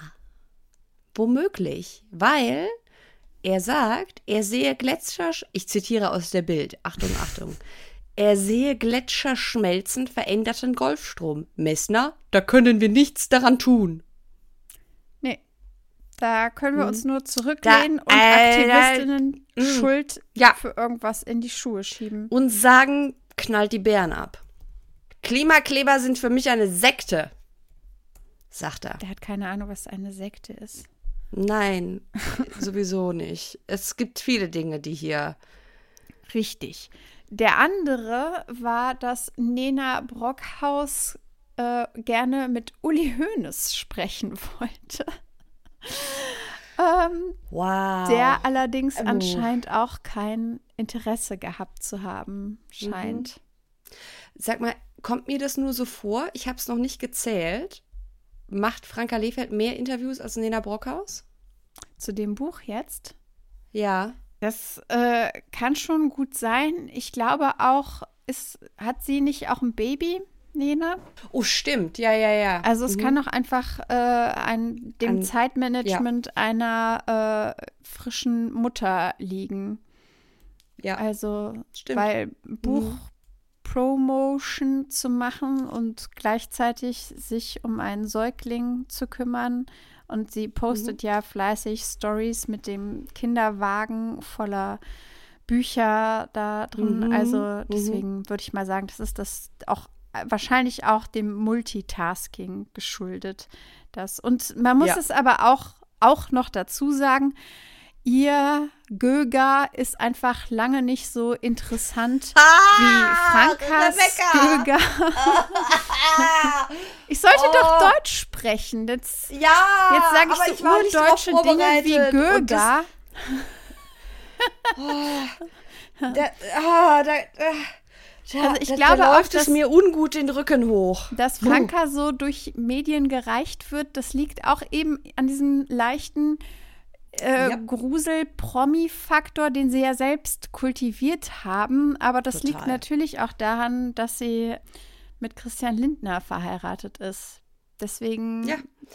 Oder wie, äh, wie heißt auch die Chefredakteurin von der Bunten, Patricia Dingens? Ähm, das ist dein war früher Ressort. bei der Ins früher bei der InStyle. Bitte, bitte, keine Urteile, ja?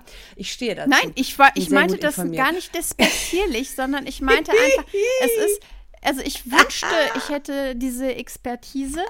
Ich habe nur Screenshots, du hast die Expertise.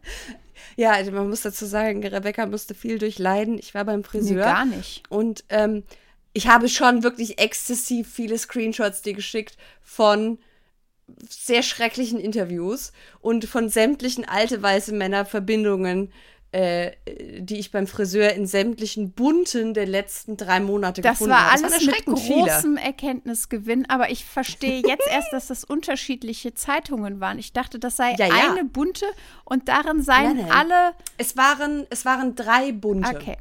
Ja, gut. Drei. Dafür war es trotzdem immer noch insgesamt sehr, sehr viel. Ja, ja, es war eine sagen. große Ausbeute, aber. Ähm, und äh, aber äh, eben jene ähm, äh, Dame mit dem an Anna Wintour, zumindest nehme ich das an, orientierten Haarschnitt, deren Nachname mir jetzt gerade entfällt, Patricia Dingenskirchen, sagte doch mal, sie sehe in Franka Lehfeld und Christian Lindner die deutschen Kennedys.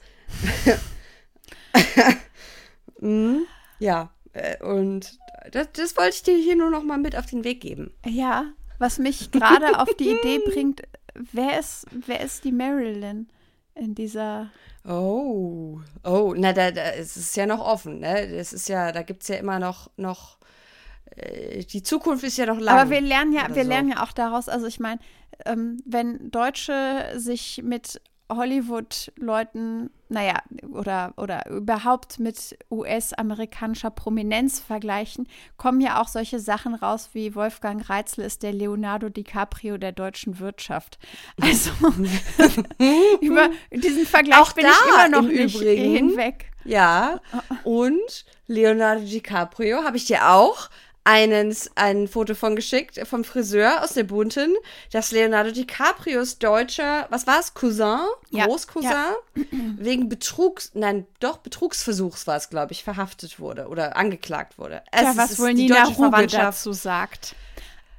Continuous Improvement. Alles wird gut. Alles wird gut. Alles wird ja. gut.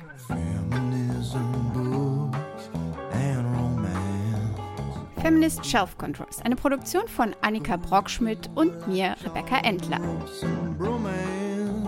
Musik von Andrew Kohlberg, Sexy Voice Benny Weber. Folgt uns auf Instagram unter Feminist Shelf Control, wo wir zusätzliche Unterrichtsmaterialien anbieten. Bis zum nächsten Mal. Feminist Shelf Control. Ich weiß nicht. Mich hat das irgendwie sehr erschöpft. ja, das könnte auch an zugeben. der Uhrzeit liegen. Wir haben, wir haben gar nicht mehr den wieder. 8. Mai. Wir haben am 8. Mai gestartet, wir enden am 9. Mai. Ähm, also ich, ich fand es fast schon ein bisschen Lustwandeln mit Per Steinbrück. Oh Gott, Na, ich habe einen ganz anderen Eindruck. Da muss ich dir vehement widersprechen.